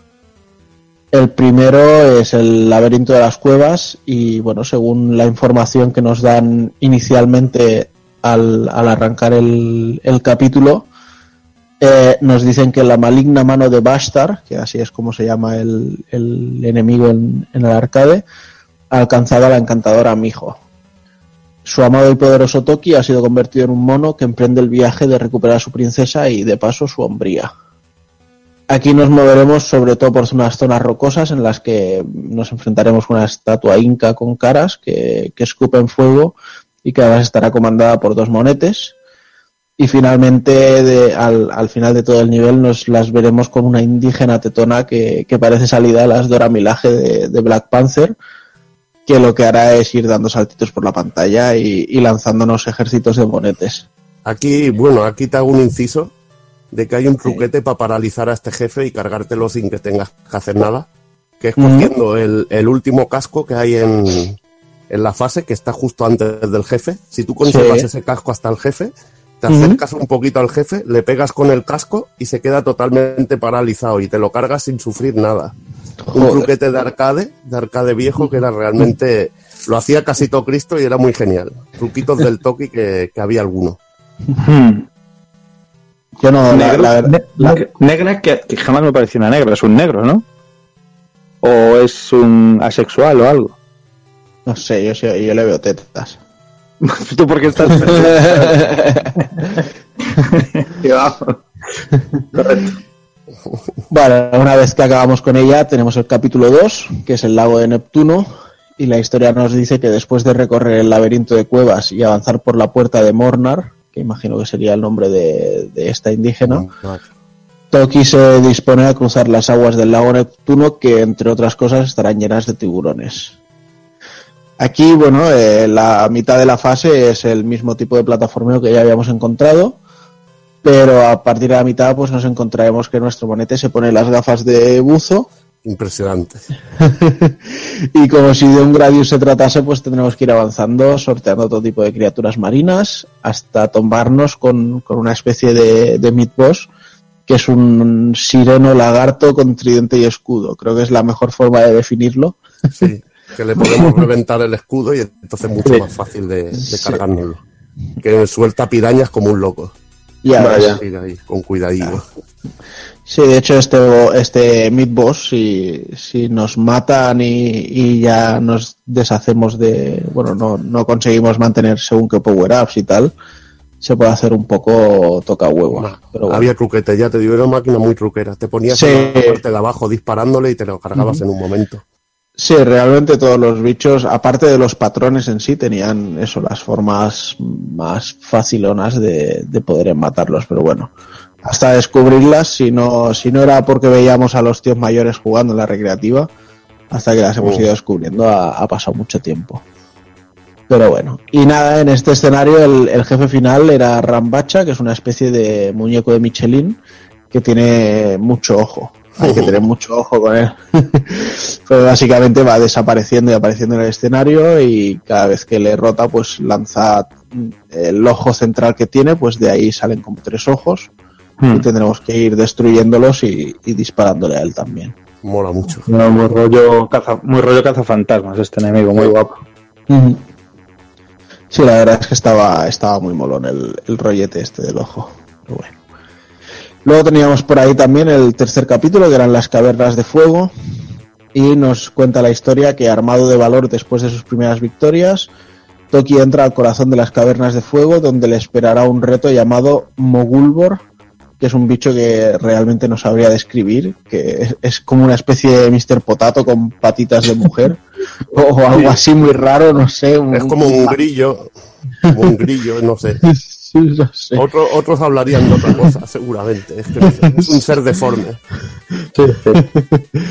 Y bueno, pues lo, lo peor de todo es que nos pegará patadas ahí con esas patitas que tiene. Y luego pues nos hará esquivar sus eructos que tendrán forma física en, en las onomatopeyas del burp. eh, y tendremos que ir esquivándolas. Y bueno, en cuanto a lo que es el, el desarrollo del nivel, pues aquí no habrá mucha mucha cosa revolucionaria, simplemente pues eh, algunas plataformas se irán moviendo y tendremos que mantenernos sobre ellas para no caer en la lava y luego pues eh, incluso haremos el tarzán en, en algunas lianas. De aquí ya pasaríamos al capítulo 4, que es el Palacio de Hielo. Aquí, bueno, pues lógicamente eh, nos dicen que pasaremos del fuego al hielo y después de cruzar buceando el paso subterráneo, emergeremos para enfrentarnos a la bestia de hielo Zarzamot, que es tan sencillota como grande. Yo no sé si es que aquí sí que se le pilló el, el truco rápido, pero yo creo que ni siquiera vi lo que eran los ataques de este bicho. que no es otra cosa pues que un mamut co- que parece hecho como hecho de cristal o hielo o lo que sea. Pero bueno. Aquí el escenario, pues sí. eh, Perdona, dime. No, nada, que sí, que sí, que sí. Ah, ok. Pues nada, aquí el escenario sí que cambia ya radicalmente a tonos azulados y, y blancos, lógicamente, como los escenarios de hielo. Y tendremos que ir moviéndonos por plataformas que van desapareciendo en cuanto las pisamos. Bueno, desapareciendo, no, cayendo. Y eh, luego a, a mitad de nivel incluso nos tendremos que enfrentar con una cabeza de mono con alas, muy, muy extraña, que, que irá apareciendo también en, en algún otro nivel. Bueno, en el, en el último. Luego teníamos por ahí la jungla oscura, que es el capítulo 5. Y nos dicen, bueno, la verdad es que este es un escenario que a mí me pareció impresionante para la época en la que estábamos, ya que se ve sacudido por una tormenta en la que nos falta el viento, la lluvia y, y todos los efectos de, de rayos y truenos. Y aquí pues nos encontraremos con, con Bastar, que es un enemigo que básicamente son dos grandes puños, dos pies y, y a juego un corazón que por supuesto es muy fácil descubrir que será en este último donde tendremos que atacar para hacerle daño. Este Este ya. Este ya Sí, jodido. Sí, Aparte que se cuando mucho rato. El... sí está, está guay cuando eso, cuando echa las manos hacia atrás y se va tapando el corazón y va abriendo y cerrando la mano. Luego me, me hicieron mucha gracia aquí, por ejemplo, los camaleones que salen ahí tan verdes como, como la flora del escenario y se, se semicamuflan. No, no sé, era, era una, una fase bastante chula y, y rompía mucho con, con las cosas tan estáticas que, que habíamos ido viendo en el, en el resto de escenarios. Y luego, pues ya para acabar, teníamos el Palacio Dorado. Aquí cambiamos los tonos marrones, verdes y azules por el tono dorado, lógicamente. Y bueno, veremos una ciudad como co- en ruinas de fondo. Y aquí ya pues podremos incluso hacer los pinitos en, en modo Indiana Jones, viajando eh, sobre unas plataformas que van a través de raíles. Y tendremos que ir saltando de vez en cuando para evitar pinchos y obstáculos, pero bueno, o sea, se hace una, una fase muy, muy amena y divertida. Y sobre todo de esas que tienen saltos toca pelotas. Monos y vagonetas es combinación letal, ¿eh? Sí, sí, sí, porque Donkey, Donkey Kong Country también de unido, ¿eh? Ah, las, vagonetas, vale las vagonetas era uno de los puntos donde había música distinta. Siempre se repetía la misma música, salvo Sí. cuando estaba la fase del agua, que tenía una música distinta, y la fase esta de la vagoneta, la mini fase de la vagoneta. Más era la- jodida de cojones, era una de las zonas jodidas de cojones. Era de memorizar sí o Pero sí o sí, no estaban bien jodidos. Sí. Ya te digo. Y nada, eh, si conseguimos superar esta zona, pues eh, la recompensa es que nos enfrentaremos con el brujo. eh, y aquí ya, bueno, lo veremos con una túnica, pero después de darle unos cuantos tiros, se desprenderá de él, de ella, se le quemará y entonces veremos un, un bicho bastante raro. Que su único, que su único punto débil será de nuevo el corazón. Lo que pasa que aquí hay un efecto raro porque cada vez que le damos un disparo es como si el cora- un corazón saliera del corazón. Un, un efecto muy, muy extraño, pero bueno. Y nada, pues al terminar con él ya solo nos queda disfrutar del ending. eh, no os voy a contar, aunque ya os lo imagináis, pero bueno. Y lo que sí que me llamó mucho la atención es el, el mensaje de ¿serás capaz de volver a superar el reto? ¿Por qué no echas otra monedita y lo pruebas? Dices, hijos de puta, seréis gitanos. Aparte salió una pantalla de caricatura con todo lo, lo- con todo el staff del juego que era muy Sí, cachonda. sí, iba saliendo eso, los, los personajes, los jefes finales y, y también la, el staff del juego. Y bueno, pues eh, simplemente para acompañarnos en esta aventura, decir que tenemos varios power-ups para el disparo. Tenemos opciones como de tener una, una bola de disparo más grande, otro que es triple y que se va, se va expandiendo en, como si fueran 90 grados. Tenemos uno que se puede cargar y, y sale como una barra y cuando llega al final pues podemos hacer un escupitajo mucho más grande y luego tenemos hasta un lanzallamas, o sea que es súper cachondo ver al, al, al mono poniendo los morritos y, y soltando el soplete. Mm. Y luego Y- las bambas. Y luego, exacto, teníamos por ahí las bambas que nos permitían dar saltos más altos. Zapatillas. Y por su Para, que bambas es muy de catalanes, tío. bambas, zapatillas, te- tenis, llámalo, llámalo como quiera.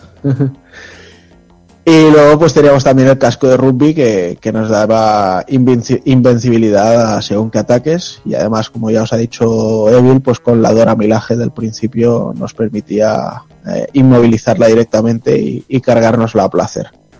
Es un, es, es un poco cabrón este el Power Up este que, bueno, que viene siendo un poco la, la estrella del Mario, entre comillas, porque en realidad eh, te proporciona esto, invencibilidad, pero a los ataques a lo mejor que te vienen como de frente, De o por arriba o algo en la así. cabeza. por- justo, porque como te enganchen por detrás estás jodido, ¿sabes? O sea, que es, es de broma, es, es el Power Up de broma. bueno, ya sirve, hombre. Es que Dani lo quiere todo mascadito. No, hombre, es que la clave estaba en robar, la clave estaba en robar y, y aquí no, y no, no gusta, no gusta. Sí, exacto, sí. La clave estaba en, en pedir moneditas. Vaya. Y no sé, la verdad es que a mí gráficamente es un juego que siempre me gustó mucho. No sé qué opináis vosotros. La verdad es que no recuerdo muy bien. O sea, no, no podría ser eh, justo sí, y tirar de memoria y comparar con, con otras cosas de la época. Pero sí es cierto que el, el juego para mí ha envejecido muy bien. Yo lo he rejugado y muy, muy a gusto, sin, sin nada que me echase a la cara y dijera, joder, ¿de verdad jugaba esto? A- al contrario, o sea, me, me- me lo he pasado increíblemente bien. Es que eh, el Toki no es un juego de gráfico, es de diseño y jugabilidad. Los Sí. gráficos están de putísima madre, cumplen de puta madre, tiene su- sus momentos grandes, como has dicho, el de la jungla oscura con la lluvia, pero es que este juego, donde verdaderamente explota, es en el diseño, porque está diseñado con mala leche, hay cosas con Sí. muy mala leche, como unas rocas con pinchos que te salen, los ponen en una cuesta hacia abajo y te Mm. vienen, en- te vienen cuando rompen los pinchos salen disparados para matarte y te lo tienes que aprender todo. O unas putas arañas que cuando las matas saltan en cuatro cachitos. Sí. Normalmente un cachito de esos te daba y, siempre- y escuchabas el grito del mono, que era una de las cosas más guapas de la recreativa. ¿eh? El ¡Buu! Muerto. Sí, además. Además el juego era eso, era toque que te dan, vida que pierdes. O sea, aquí no había dos toques, ni armaduras, ni historias. Y, y- y eso que dices es, es real, o sea, a mí me, siempre me daba la impresión de que el juego estaba medido al, al milímetro, de decir, para hacer esto bien tienes que saltar en este enemigo, en este momento exacto, para así saltar en el otro y antes de que salga la ristra de otros enemigos dispararles. O sea, era muy, muy loco. Es que el diseño es lo que digo, es genial. Te plantaban unos fantasmas que te tiraban como unas lanzas hacia debajo, hacia abajo. Sí. Tú te tenías que saber dónde estaban esos fantasmas para irlos disparando, porque si los dejabas más de cinco segundos en pantalla, te follaban vivo, pero seguro. Igual que los monos que podías saltar, en, también era muy táctico saltar encima de enemigos, irles Sí. pisoteando para acabar con ellos. Era súper táctico a veces y saber disparar dónde, dónde estaban las trampas, porque había cantidad de, de- de trampillas también por ahí metidas. Eh, no sé, estaba diseñado al milímetro, cualquier zona. Te las tenías que aprender de memoria y eso le encantaba a la gente. Ese juego, mucha gente se llegaba lejos y, y también mucha gente se lo, se lo terminaba. Sobre todo el enemigo final era. eh, Yo me llegaba al enemigo final y para mí era excesivamente complicado porque tenía algunos patrones que eran muy cabrones, que te- era puro reflejo y la verdad que ahí casi siempre yo, yo palmaba. Sí, además que el, jefe, el jefe, el jefe final además tenía el, el rollo de que solo le podías dar el corazón, Uh, pero además normalmente estaba cubriéndoselo ya fuera con el- la cabeza o, o con los otros miembros y entonces había unos momentos concretos en los que te tenías que poner a disparar en diagonal y, y así llegarle, pero bueno, era, era complicadillo, sí. Y ya desde el principio también ves que te sale el típico mapa, como un Ghosts and Ghosts, Sí, un justo. mapa así, Sí, exacto. te sale así y ves que también el juego está diseñado también un poquito al estilo Ghosts and Ghosts, por una parte con partes diferenciadas de escenario, una parte por ejemplo en vertical, una parte en horizontal y ya te digo que está medido, medido pero al milímetro, un diseño maravilloso de dónde colocar los enemigos, dónde colocar las trampas, los saltos, todo medido. Eso es lo que lo hace realmente un juego tan querido y tan, tan respetado. Y que molaba. El otro, el otro día que recibí la capturadora, eh, fui a grabar, dije voy a estrenarla y justo iba a estrenarla con este para grabar uno para el canal. Me cago en la puta, macho. Lo tuve en mi discoteca, yo la verdad es que jugaba mucho y yo me acuerdo que de jugarlo ya, no sé si cantaban por calcinería, por qué, de- sin dificultades. Coño, que me he llegado al astronauta y sufriendo. Buena puta, o sea, que es que, que requiere, o sea, que te dediques a él y que y El- tú, aprender. ¿El astronauta te refieres al, al ojo de Michelin? Sí, sí, sí, el astronauta, de hecho tú de los cazafantasmas. Pues eh, esa, hasta- y he llegado hasta ahí y cuando he llegado he dicho, me cago en la puta, ¿eh? Y, o sea, que me costaba disfrutando, pero que, que es un reto de cojones los jueguecetes. Sí, sí, era, A mí- era complicado. A mí, sin embargo, me pasaba, me pasaba otra historia porque este, este juego sí que estaba en el salón que yo, yo frecuentaba y, y, joder, es, siempre había gente jugando a él, pero es que sin embargo no me atraía nada, tío, no me atraía nada porque aunque eh, eh, está bien detallado eh, gráficamente, me, parecían feos, tío, los colores o el, apartado artístico, el diseño que usaban y no me llamaban nada la atención. A mí en aquella época me entraban muchísimo por los ojos los, los juegos y sin embargo, pues eh, me acuerdo que las máquinas estaban puertas eh, así alrededor de una columna y había, yo que sé, Ghosts and Ghosts, había Strider, había eh, Wonder Boy, yo que sé, eh, yo que sé, tío, había, bueno, juegos de ese palo, ¿no? Por compararlo con algunos juegos de, en plan acción, de saltos y tal. Y jamás, tío, o sea, tardé muchísimo tiempo, tío, en acercarme a este juego. Ya cuando tenía reventados el resto, digo, va, voy a catar, voy a catar el juego del monete este, tío, que juega tanta gente, macho, pero no sé, no me hace nada de gracia.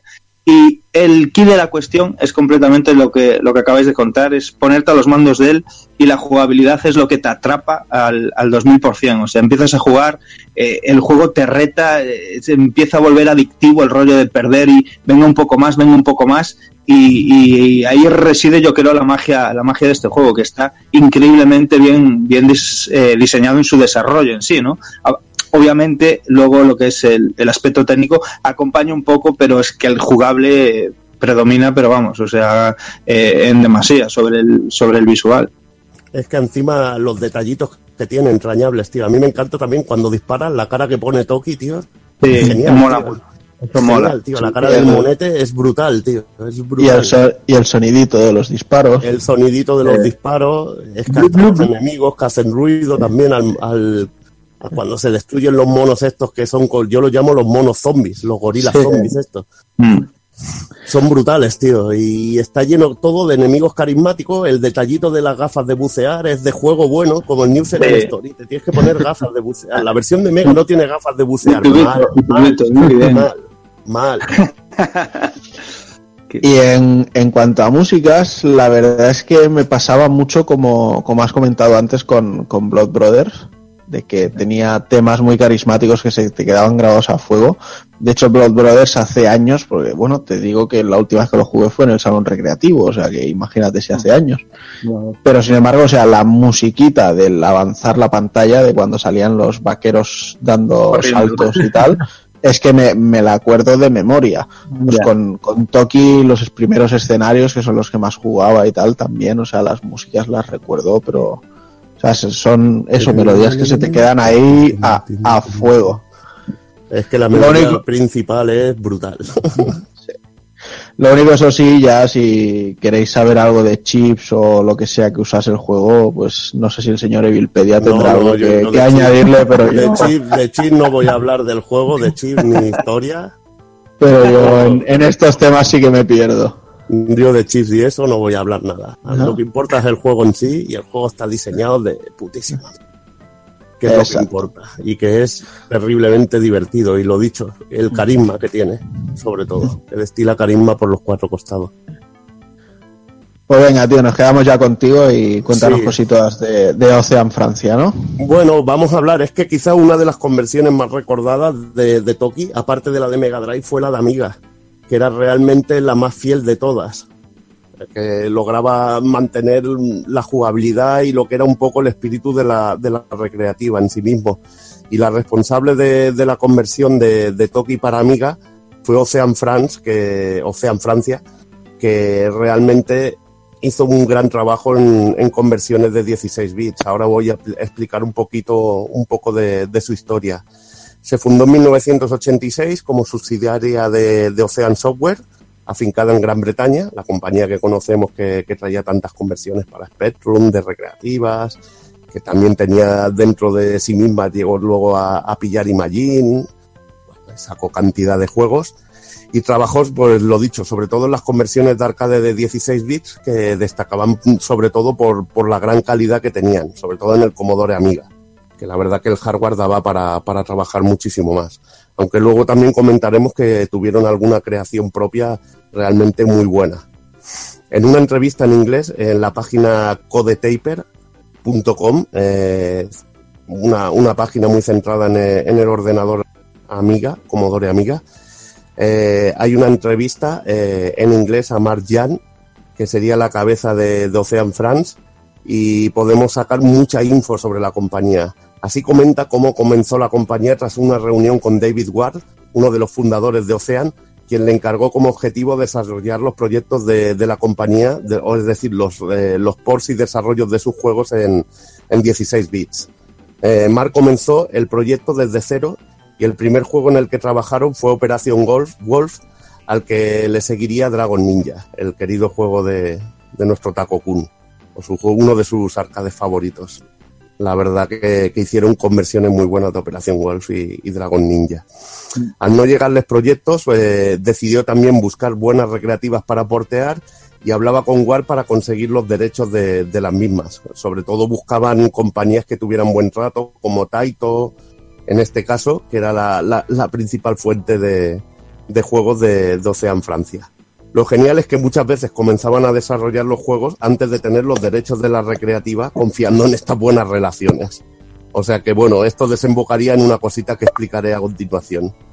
Eh, lo que comentaba antes de que, de que también creaban sus propios juegos, eh, ellos fueron los responsables de Beach Volley, que era un juego de voleibol de playa realmente genial para Commodore Amiga, y también creo que estaba en Atari ST, si no me equivoco, no sé si salió ya más para más ordenadores, y también el sensacional Ivanhoe, recuerdo sobre todo la versión de Amiga, ese juego yo lo veía en la revista y babeaba, la verdad, tengo que decirlo, no soy muy fan de los ordenadores, pero la verdad es que la Amiga mm, me parece una máquina con, títulos la más de interesantes.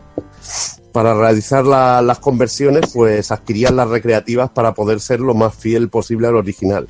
Pillaban a un importador que había en Francia, conseguían la placa arcade, la metían en su recreativa y a través de la recreativa ellos conversionaban el, el juego. Imaginaos lo que costaría hacer eso, porque además te tenías que pasar todo el arcade para ver todo el mapeado.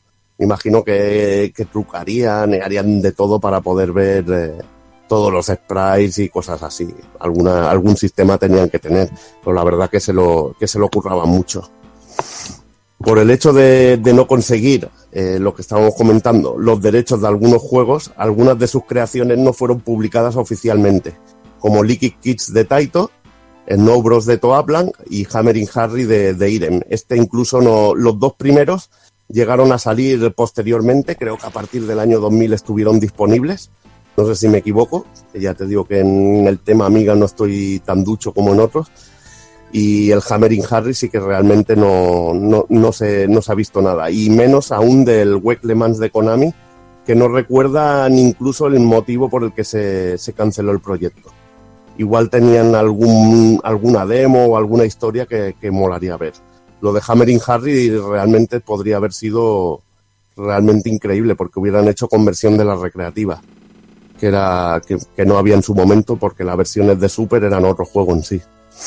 En 1991 la compañía pasaría a dedicarse al marketing y ventas, aunque Mark comenta que trabajaron en desarrollos externos como el de Mr. Nuts, un juego en el que buscaba un personaje como Mario para la compañía. La verdad que Mr. Nuts un juego también de mucha calidad de, de Ocean. Mm. A mí me mola mucho, tanto versión de Mega Drive como de. Mega, Mega y en Super, muy guapo. Sí. Muy guapo. Uh -huh.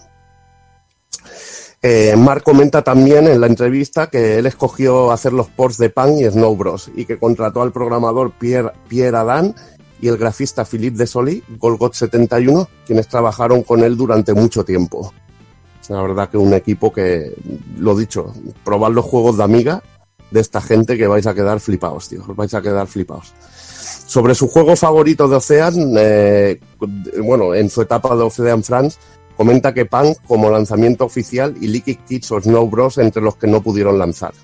O sea, imaginaros, tío, que, que tenga su juego favorito en uno de los unreleased. Vaya putada tener todo el juego hecho y que no puedas lanzarlo porque no tiene los derechos de la recreativa, tío. Realmente para morirse. Vaya pérdida de recursos también, igualmente. Hmm. Esto daba un poco a ver la manera en que se trataba en aquella época, tío, que, que se tendría que haber sido un poquito más, más serio, pero bueno. En cuanto a las ventas reales de los juegos desarrollados por ellos, habla de que Mr. Nuts tuvo una buena acogida y como título más vendido no lo sabe exactamente. Recalca que Operación Wolf fue nombrado mejor conversión de su año y cree que quizá Dragon Ninja fuera el juego más vendido de, de Ocean Francia. Por último y destacado, comenta que ejerció de artista, productor, director, director de arte y general manager de la compañía. Como vemos antes, todo en uno, tío. Joder, chaval, bombero, torero, astronauta, putilla. Taxista, etcétera, etcétera. también, también, se llevaba los cafés. Seguramente se los llevaba el mismo porque era multitarea total. Con todo lo nombrado anteriormente, ellos fueron los encargados también de Cabal y Toki, dos de los juegos de Task Corporation que hemos, que hemos hablado hoy. La versión de Cabal de Amiga, la aunque faltara un nivel, realmente estaba muy, muy bien. Igual los cabrones llegaron a, llegaron a conseguir la recreativa, pero como no llegaron al quinto nivel, no, no pudieron hacerlo. es una de las teorías locas que lanzamos. Qué grande, chaval. Sería pero, enorme. Bueno, es así, ¿eh? Si, sería, si fuera así sería enorme, pero bueno, es que me extraña que falte todo un nivel en el Cabal, tío. Ya, ya, ya. Pero bueno, la verdad que, que el trabajo de ellos en el, en el Amiga no se dedicaban a hacer la típica chapucería que solía hacer Usgol con sus, con sus conversiones arcade, que siempre iban rápido y lo hacían mal. Esta gente hacía unas conversiones con cara y ojos, sobre todo para Amiga. Otra cosa era Atari ST, que el hardware era, era inferior, la verdad. En cuanto a las versiones de Toki, eh, el port de Toki en Amiga eh, es, lo, es lo dicho, es sensacional. A pesar de que no tiene la fluidez del arcade, eh, se curraron, por ejemplo, detalles como una música para cada fase, totalmente distinta, algo que no ocurría en el arcade, que ya hemos explicado que había solo una música principal, una música para la fase del agua y otra para la de las vagonetas, más la de los jefes y el eh, lo mejor que puede tener el Toki, que es el genial diseño del arcade intacto y una jugabilidad a prueba de bombas. Simplemente con eso es realmente increíble. Luego, técnicamente, el juego es impecable a nivel gráfico. Eh, le metieron scroll en dos planos, incluso un scroll en dos planos en alguna zona que no lo tenía el arcade. El, el colorido es sensacional y aunque falta efectillos como el de la jungla oscura del agua, que no es igual que el arcade y no tiene los sprites tan detallados, es el mejor, el mejor port que hay de, de su época. Es que poco más que decir. Tiene la musiquilla esa que te suena a Commodore con el chipset este de, de sonido. Y es realmente, lo dicho, si lo probáis es un juego sensacional. La lástima era que solo tenías un botón en el, en el Amiga para jugar. Y entonces el salto y el disparo era, era bastante jodido porque tenías que dar hacia arriba para el salto. Y se hacía para jugar bastante más jodido. Aunque hay versiones que se han retocado ya más que se han retocado para que puedas jugar con dos botones y tengas uno de salto y otro de disparo. Que eso, bueno, ya sabemos que en los ordenadores esas cosas se pueden hacer y muchísimo mejor el tener los dos botones. Sí. La versión de Atari ST es bastante más pobre a nivel técnico, ya no tenemos esos, el scroll tan suave, incluso no tenemos el scroll en dos planos, y, pero bueno, qué decir que tampoco es horrible, horrible del todo. Mm. Faltan muchísimos detalles, pero no está mal tampoco. A ver, no, desde luego comparada con la de Amiga no, no se puede comparar a nivel de, de acabado. Bueno, luego iríamos con la versión de, de Lynx, que a mí me, me flipa muchísimo. Vaya, en una consola portátil de 8 bits eh, pudieran meter el toque y también como, como lo metieron. Comenta, Dani, dime. Que sí, que sí, que era una pasada, joder, sobre todo hablando en, en sistemas portátiles, ¿no? O sea, daos cuenta de lo que había en este momento, que, que, que estaba la, la Game Boy eh, con sus limitaciones, de, de- el rollo de pues, Game Gear y tal, pero es que verte un, ar- un arcade como, como Toki corriendo, pues eso, en tu portátil y, y que se veía de fábula, o sea, se veía de fábula, obviamente muy recortado, muy recortado, pero, pero el por era increíble, increíble. También anunciado en un principio para Spectrum y Amstrad CPC, el juego no llegó a salir en estas plataformas, pero sí en Commodore 64, con un aspecto bastante decente, aunque el monete tenía los ojos como cerrados, ¿sabes? Tenía como dos cruces en los ojos, era bastante, bastante bizarro verlo, pero bueno, para ser un Commodore a mí me, me parecía una bastante decentón, la verdad, la verdad. Sí, sí.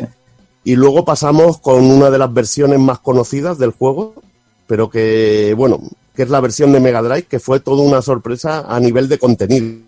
El técnico es impecable, cuenta con unos gráficos excepcionales, muchísimos más planos de scroll, por ejemplo, que maneja más que la recreativa, y conserva también la OST del arcade al más puro estilo del sistema FM. Es la que para mí musicalmente más se parece a la música de, de la recreativa, la de la versión de Mega Drive también va mucho más, va más fluida que la versión de Amiga, pero el problema es que el juego no tiene el diseño y mapeado del juego original.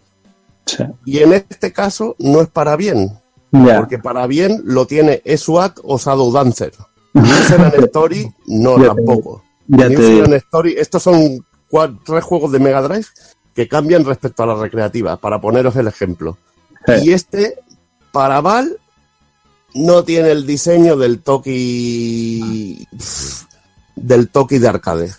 Es que Sí, se no, se pero, pero realmente no es un mal juego tampoco. No, no es un mal juego, No, pero no. es plano, no es intenso. Claro. No es intenso, no es intenso, Alex. Eh, eh, es como un juego de plataforma. Hostia, eh, te pongo aquí unos pinchos. Aquí te hago que, que tengas que nadar en zigzag por unos muros que te he puesto yo aquí. Mm, tienes una salida aquí o tienes una, una escalada vertical, te voy colocando cuatro bichillos ahí, pero no están medidos como el toque original y pierdes esa intensidad y ese vicio que te creaba el juego.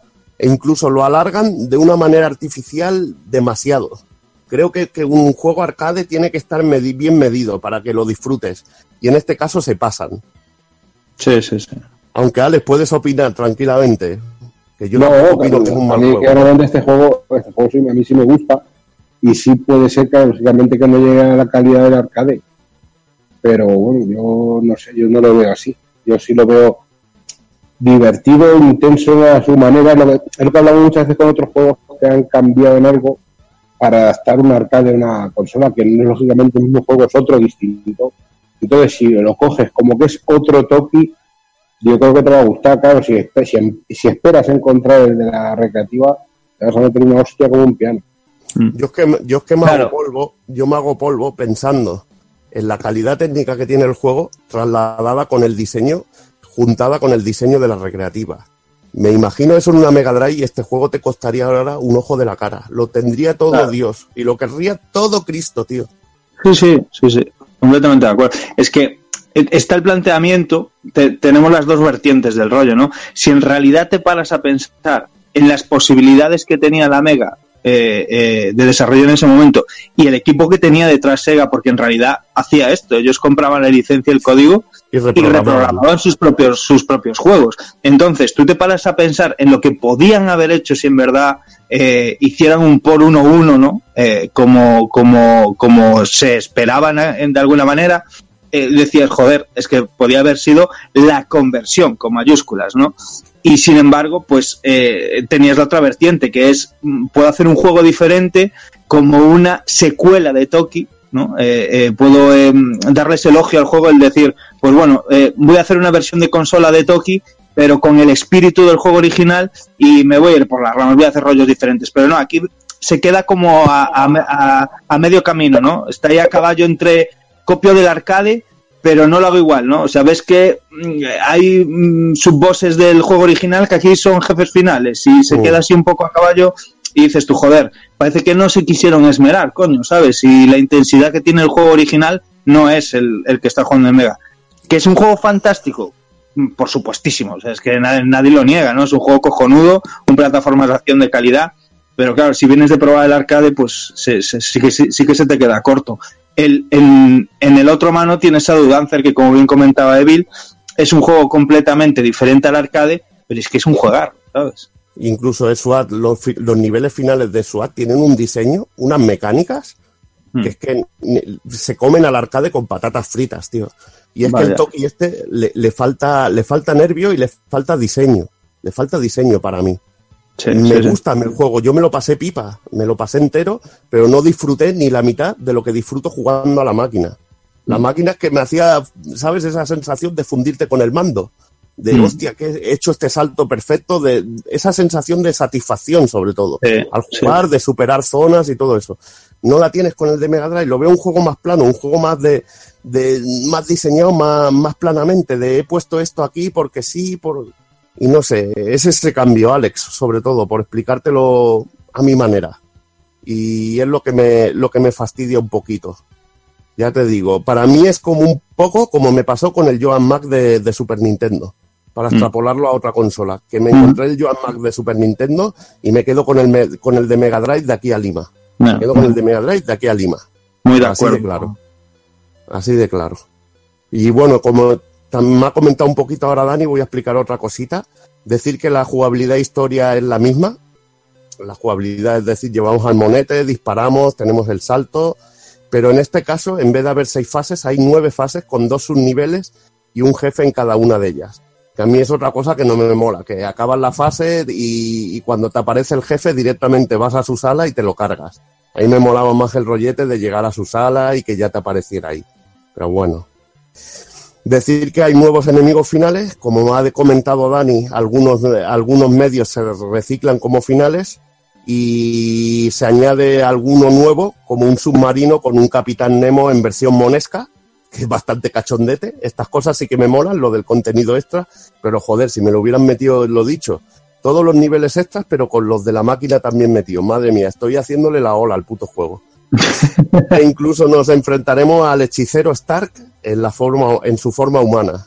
Al igual que aparece, como aparece en la intro, el hechicero, que en este caso aquí se, se llama Stark y no sé cómo se llama en la recreativa, eh, como aparece en la intro que, que transforma, a- nos transforma en, en mono, pues aparece aquí en su forma humana y combatimos contra él como jefe final. Luego el jefe final verde, final final es el mismo que el del arcade.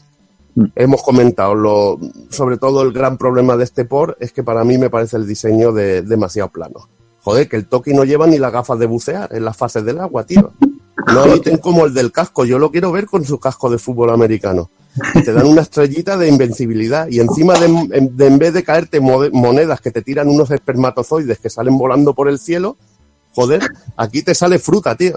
Coleccionas fruta, comida, que también a veces salen monedas que te da como fruta, que cuando consigues 50 te dan un, un tanque. La verdad que me gusta mucho el Toki de Mega Drive, pero como la recreativa, nada. Y vamos a pasar a otra conversión que es eh, sobre todo muy curiosa y es que es la de Famicom, ¿no? La de NES, que en este caso fue lanzada en 1991 y que, sorpresa grata, llegó de la mano de, de Taito.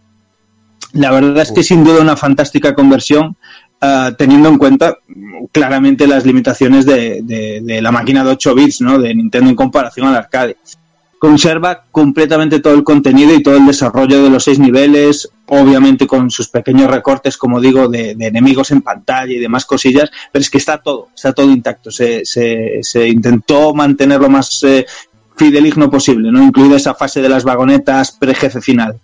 Hay, hay cosillas que le cuestan, obviamente, eh, eh, hay alguna que otra pequeñita ralentizada, pero bueno, no se optó por meter tijera para, para poder brindar lo que era en sí todo el contenido del juego, ¿no?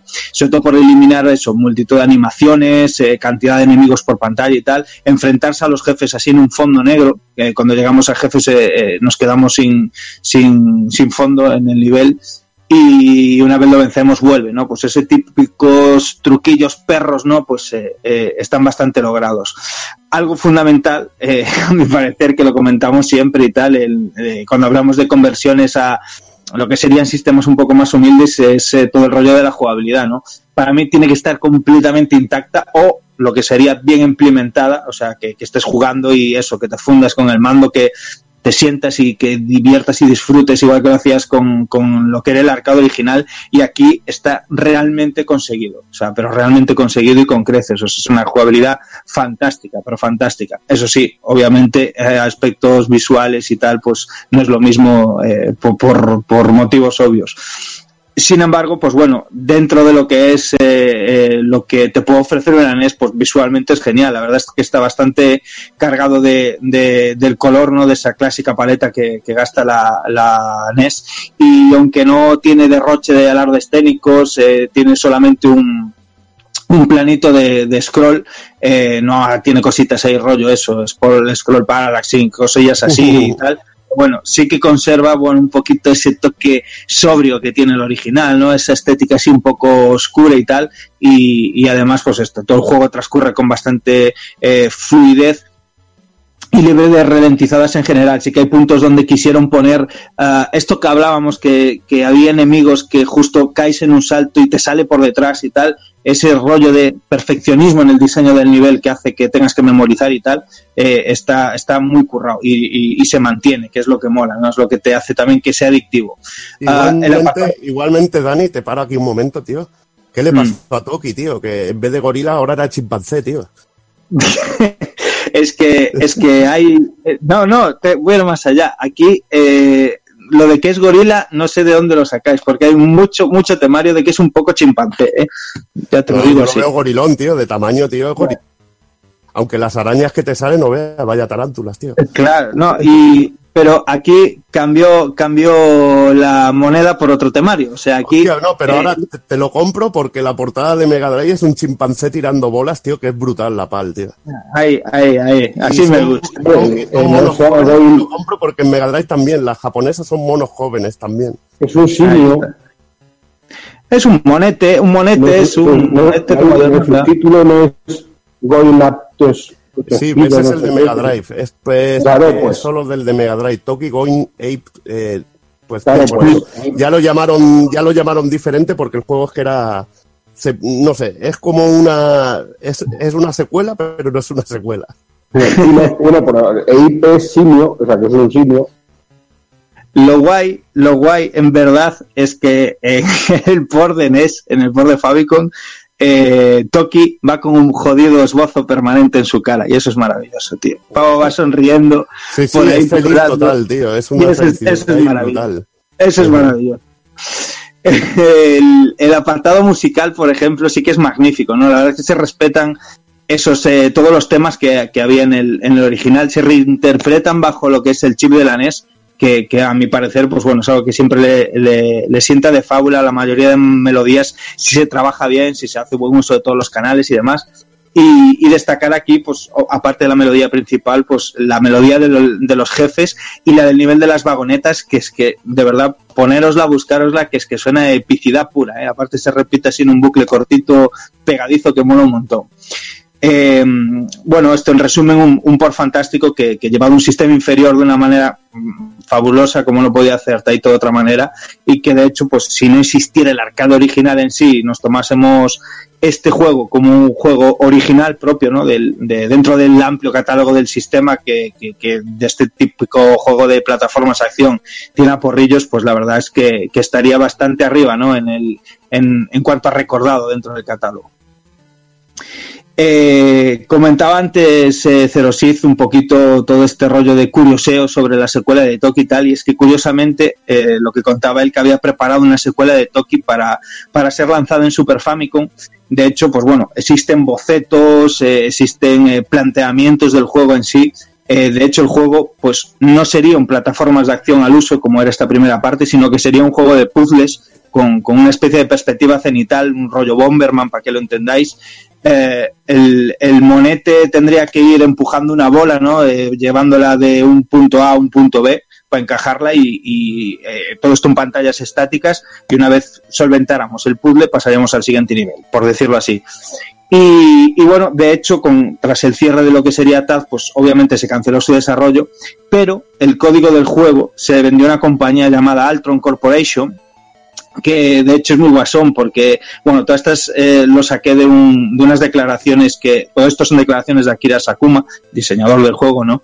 Que, que las contaba en eh, uno de los eh, integrantes de Ocean Friends que contaba antes Evil, uh, que colabora en un canal de YouTube francés que tiene bastante tirada, se llamaba King Toys, y, comentaba todo esto desde el cariño, ¿no? De hecho, os recomiendo que, le echéis un vistazo porque molaba bastante el, el, rollo como lo contaba, con muchísimo respeto a Kira Sakuma y, y este típico secretillos, ¿no? Ahí tras, eh, de trastienda, detrás de lo que se cuece en las empresas. Y es esto, eh, el, el presidente de Altron Corporation, eh, cuando se enteraron de que, de que TAF cerró y, y, sabían, ¿no? Porque esta rumorología de fulanito, tal empresa está desarrollando no sé qué y tal y siempre le iba allí a llamar, ya había tiempo que había cerrado y, oye, véndeme el código, véndeme el código, véndeme el código. Y bueno, pues al final le vendieron el, el código a esta compañía y simplemente, pues digamos, que rehicieron lo que es todo el apartado gráfico y musical y todo esto, mantuvieron el planteamiento jugable, la jugabilidad y todo, y lanzaron el juego en Super Famicom y el juego se llama Little Magic.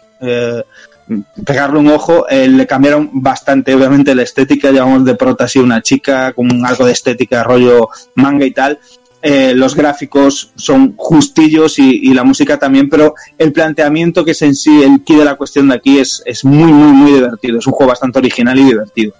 Y bueno, es muy curioso cómo, cómo acabó lo que sería un Toki 2, ¿no? Y bueno, voy a contar alguna, alguna historieta, ¿no? Que siempre mola, ¿eh? Venga, va, Nino. Eh, Jordi, ¿contamos la leyenda de, de, la mermelada y el Toki o qué? Cuenta, cuenta. Leyenda negra para terminar, va. Cuenta la leyenda que había una persona que a un amigo siempre le estaba contando, ya verás cuando salga el Toki, ya verás cuando salga el Toki en el Atari ST, me lo voy a pillar y me voy a pegar una drogada que te vas a cagar, me voy a comprar la máquina, voy a disfrutarla.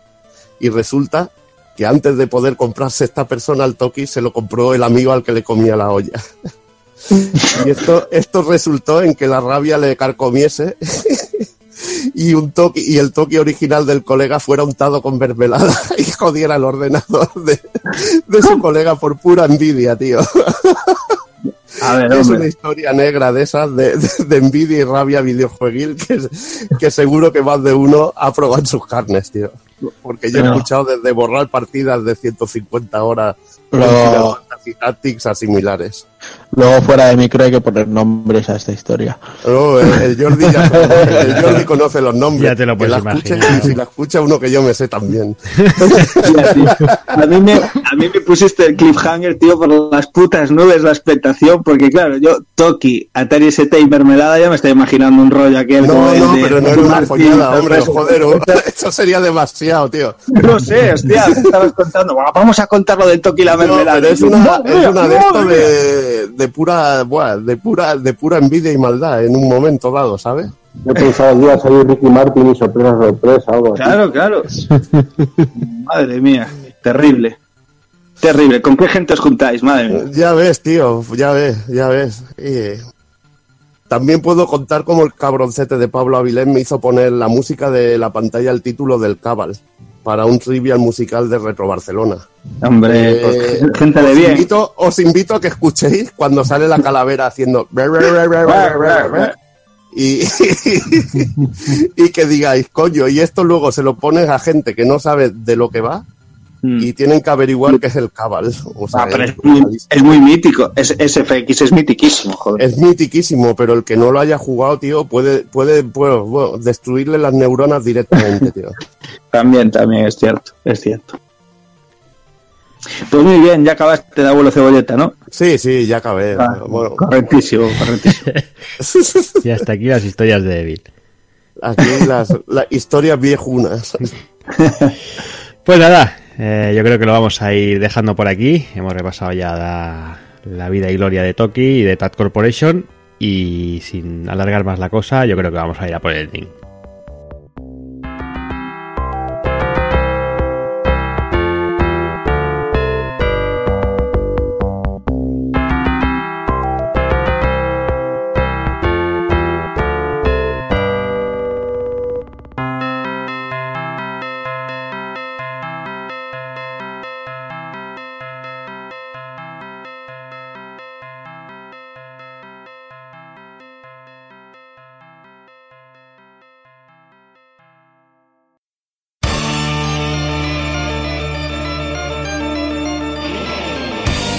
Recuerda, si no te mola hacer un calamar y quieres estar bien informado, pásate por el blog pulpofrito.com. También puedes seguirnos en Twitter y Facebook.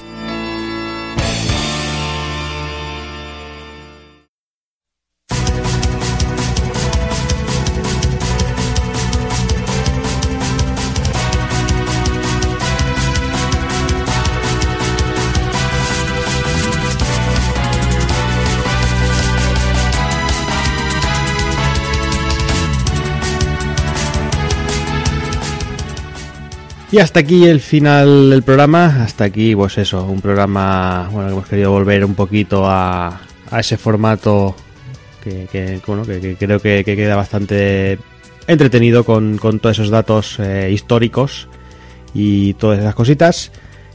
Y nada más, eh, a despedirme aquí de persona, empiezo despidiéndome, señor Daniel San. Ah, pues nada, eh, hasta aquí programita de hoy.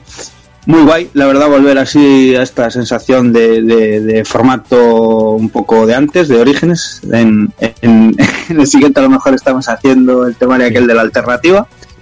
Y, y muy bien, tío, muy bien, muy bien. Me moló el rollo de descubrir juguetes nuevos que siempre siempre está guay, siempre hay alguna joyeta por ahí tapada, eh, descubrir datos nuevos y, y, pues ya que estás preparando y estás empiezas a bichear por ahí rollos de entrevistas y tal, descubrir curiosidades es, es genial, es fantástico ese tipo de detalles y pasar el ratete aquí con vosotros pues mucho mucho mejor.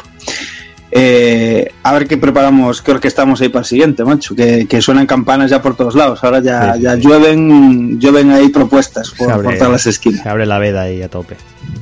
Sí, sí. Pues nada, Dani, a descansar. Venga, besos y abrazos. Venga, me despido también, señor Takokun. Pues bueno chicos, un placer como siempre. Eh, ha sido muy divertido rememorar de nuevo Toki y bueno, y charlar un poquito de, de TAT Corporation y demás. Y lo que comentabais, pues a ver qué hacemos para el próximo, eh, a ver con qué nos metemos. Yo tenía una propuesta en mente, pero creo que la dejaremos esperar un poquito. Y, y eso, y simplemente mandar un abrazo a todos y, y nos vemos en el próximo podcast. Pues venga, te quedan dos semanas para platinar el, el God of War, ¿eh? Ya ves. Venga, al lío. Venga, hasta luego. Hasta luego. Me despido del señor Kafka. Pues nada, guapos, que mucho mono, mucho juego ahí a tope, pero que el attack con cuatro juegos que tenía realmente malos, malos, malos, del uno, que es el de- el naves, así que tan malos no serían los hombres. Y luego acabaron en Maiche, como hemos visto, y la verdad es que muy bien. Y la verdad es que me da mucho gusto recordar el, el Legionnaires, tío. Ah, Lo tenía casi casi olvidado. Y luego hoy hablándolo con mi hermano, como estaba comiendo juntos, se lo, he recordado. Se acordaba él también del juego. Eso mola. Que ha sido un programa cortito, pero bien.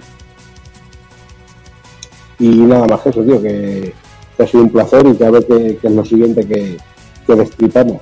A ver, pero bueno, cortito, cortito, no te creas, ¿eh? Bueno, menos largo que los demás, me Eso- refiero. eso sí. Comparado con los otros. Eso, eso sí te lo compro, va. Pues nada, Alex, a descansar. Y un abrazo, guapos. Y por último, me despido del señor Evil Ryu. Venga, un placer como siempre, compartir micro con vosotros y, y cachondeo y discusiones, que es lo que más me mola. Al final discutir también mola mucho Sí, hombre, sí. Sobre vicio.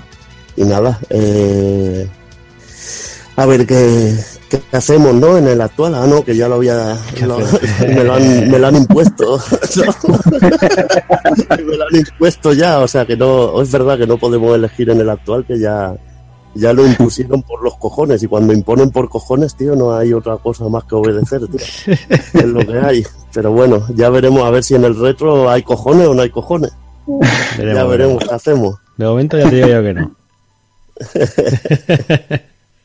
Tendremos que pensar en algo y nada, lo que ha dicho Dani, recuperar un poco el formato más, más antiguo, centrándonos en un juego, como era Task Corporation, al final hemos hecho más de un juego, como siempre, manta Sí, a la bueno. cabeza y al final hemos rajado más de lo normal. Pero bueno, llegará un momento que quizás no os encontraréis un programa tan largo, pero sí que esperemos que, que intenso y centrado en, en un título como mucho dos. Sí, que, hombre, que la gente se entretenga y que no le soltemos el peñazo, básicamente. Sí, también. ¿no? Supongo que nos pedirán, oye, a ver si hacéis Data Eas o Taito, pero habrá que dividirlo en varios programas, porque si no nos morimos, tío. Ahí ay. ahí hay mucho que cortar. El Dani tiene ganas de hacer un especial de recreativa, tío. Hombre, ¿cómo lo sabes? ¿Cómo Pero bueno. Pero tendremos que descansar un poco el cerebro. Sí, sí, sí, sí. Bueno, pues nada, lo dicho, un abrazo para todos. Pues venga, Evil, a descansar que, A sobar, que mañana que toca mañana cosas. toca. Hay que candela. pagarse el vicio. Ahí está, tiene que pagarse Xbox. Ay, ay, cabrones. No puedo contar nada, tío. Hombre, claro que no. Ya se aquí al cuello. Bueno, también, mira quién habla, ¿eh? Es que le cuentan lo de la mermelada y mira cómo lo ha contado, aunque no ha dicho los nombres. Sí, sí. Venga, Venga, Evil. nos vemos. Hablamos. Y por mi parte, pues nada más, pues eso, de aquí una o dos semanitas volvemos con el actual, con ese análisis de, de ese reboot o como se quieran llamar de, de God of War. Y seguramente con todo el pre-3 ya, que imagino que ya empezarán a filtrarse cositas por ahí, empezaremos a ver cositas. Y de aquí, pues eso, un mesecillo aproximadamente, volveremos con, con el retro una vez más. Mm, De momento estamos ahí dándole vueltas a unas cuantas opciones que ya os iremos informando como siempre. Así que nada, como siempre os digo, señoras, señores, niños, niñas, portaros bien, ser buenos y un saludo a todos.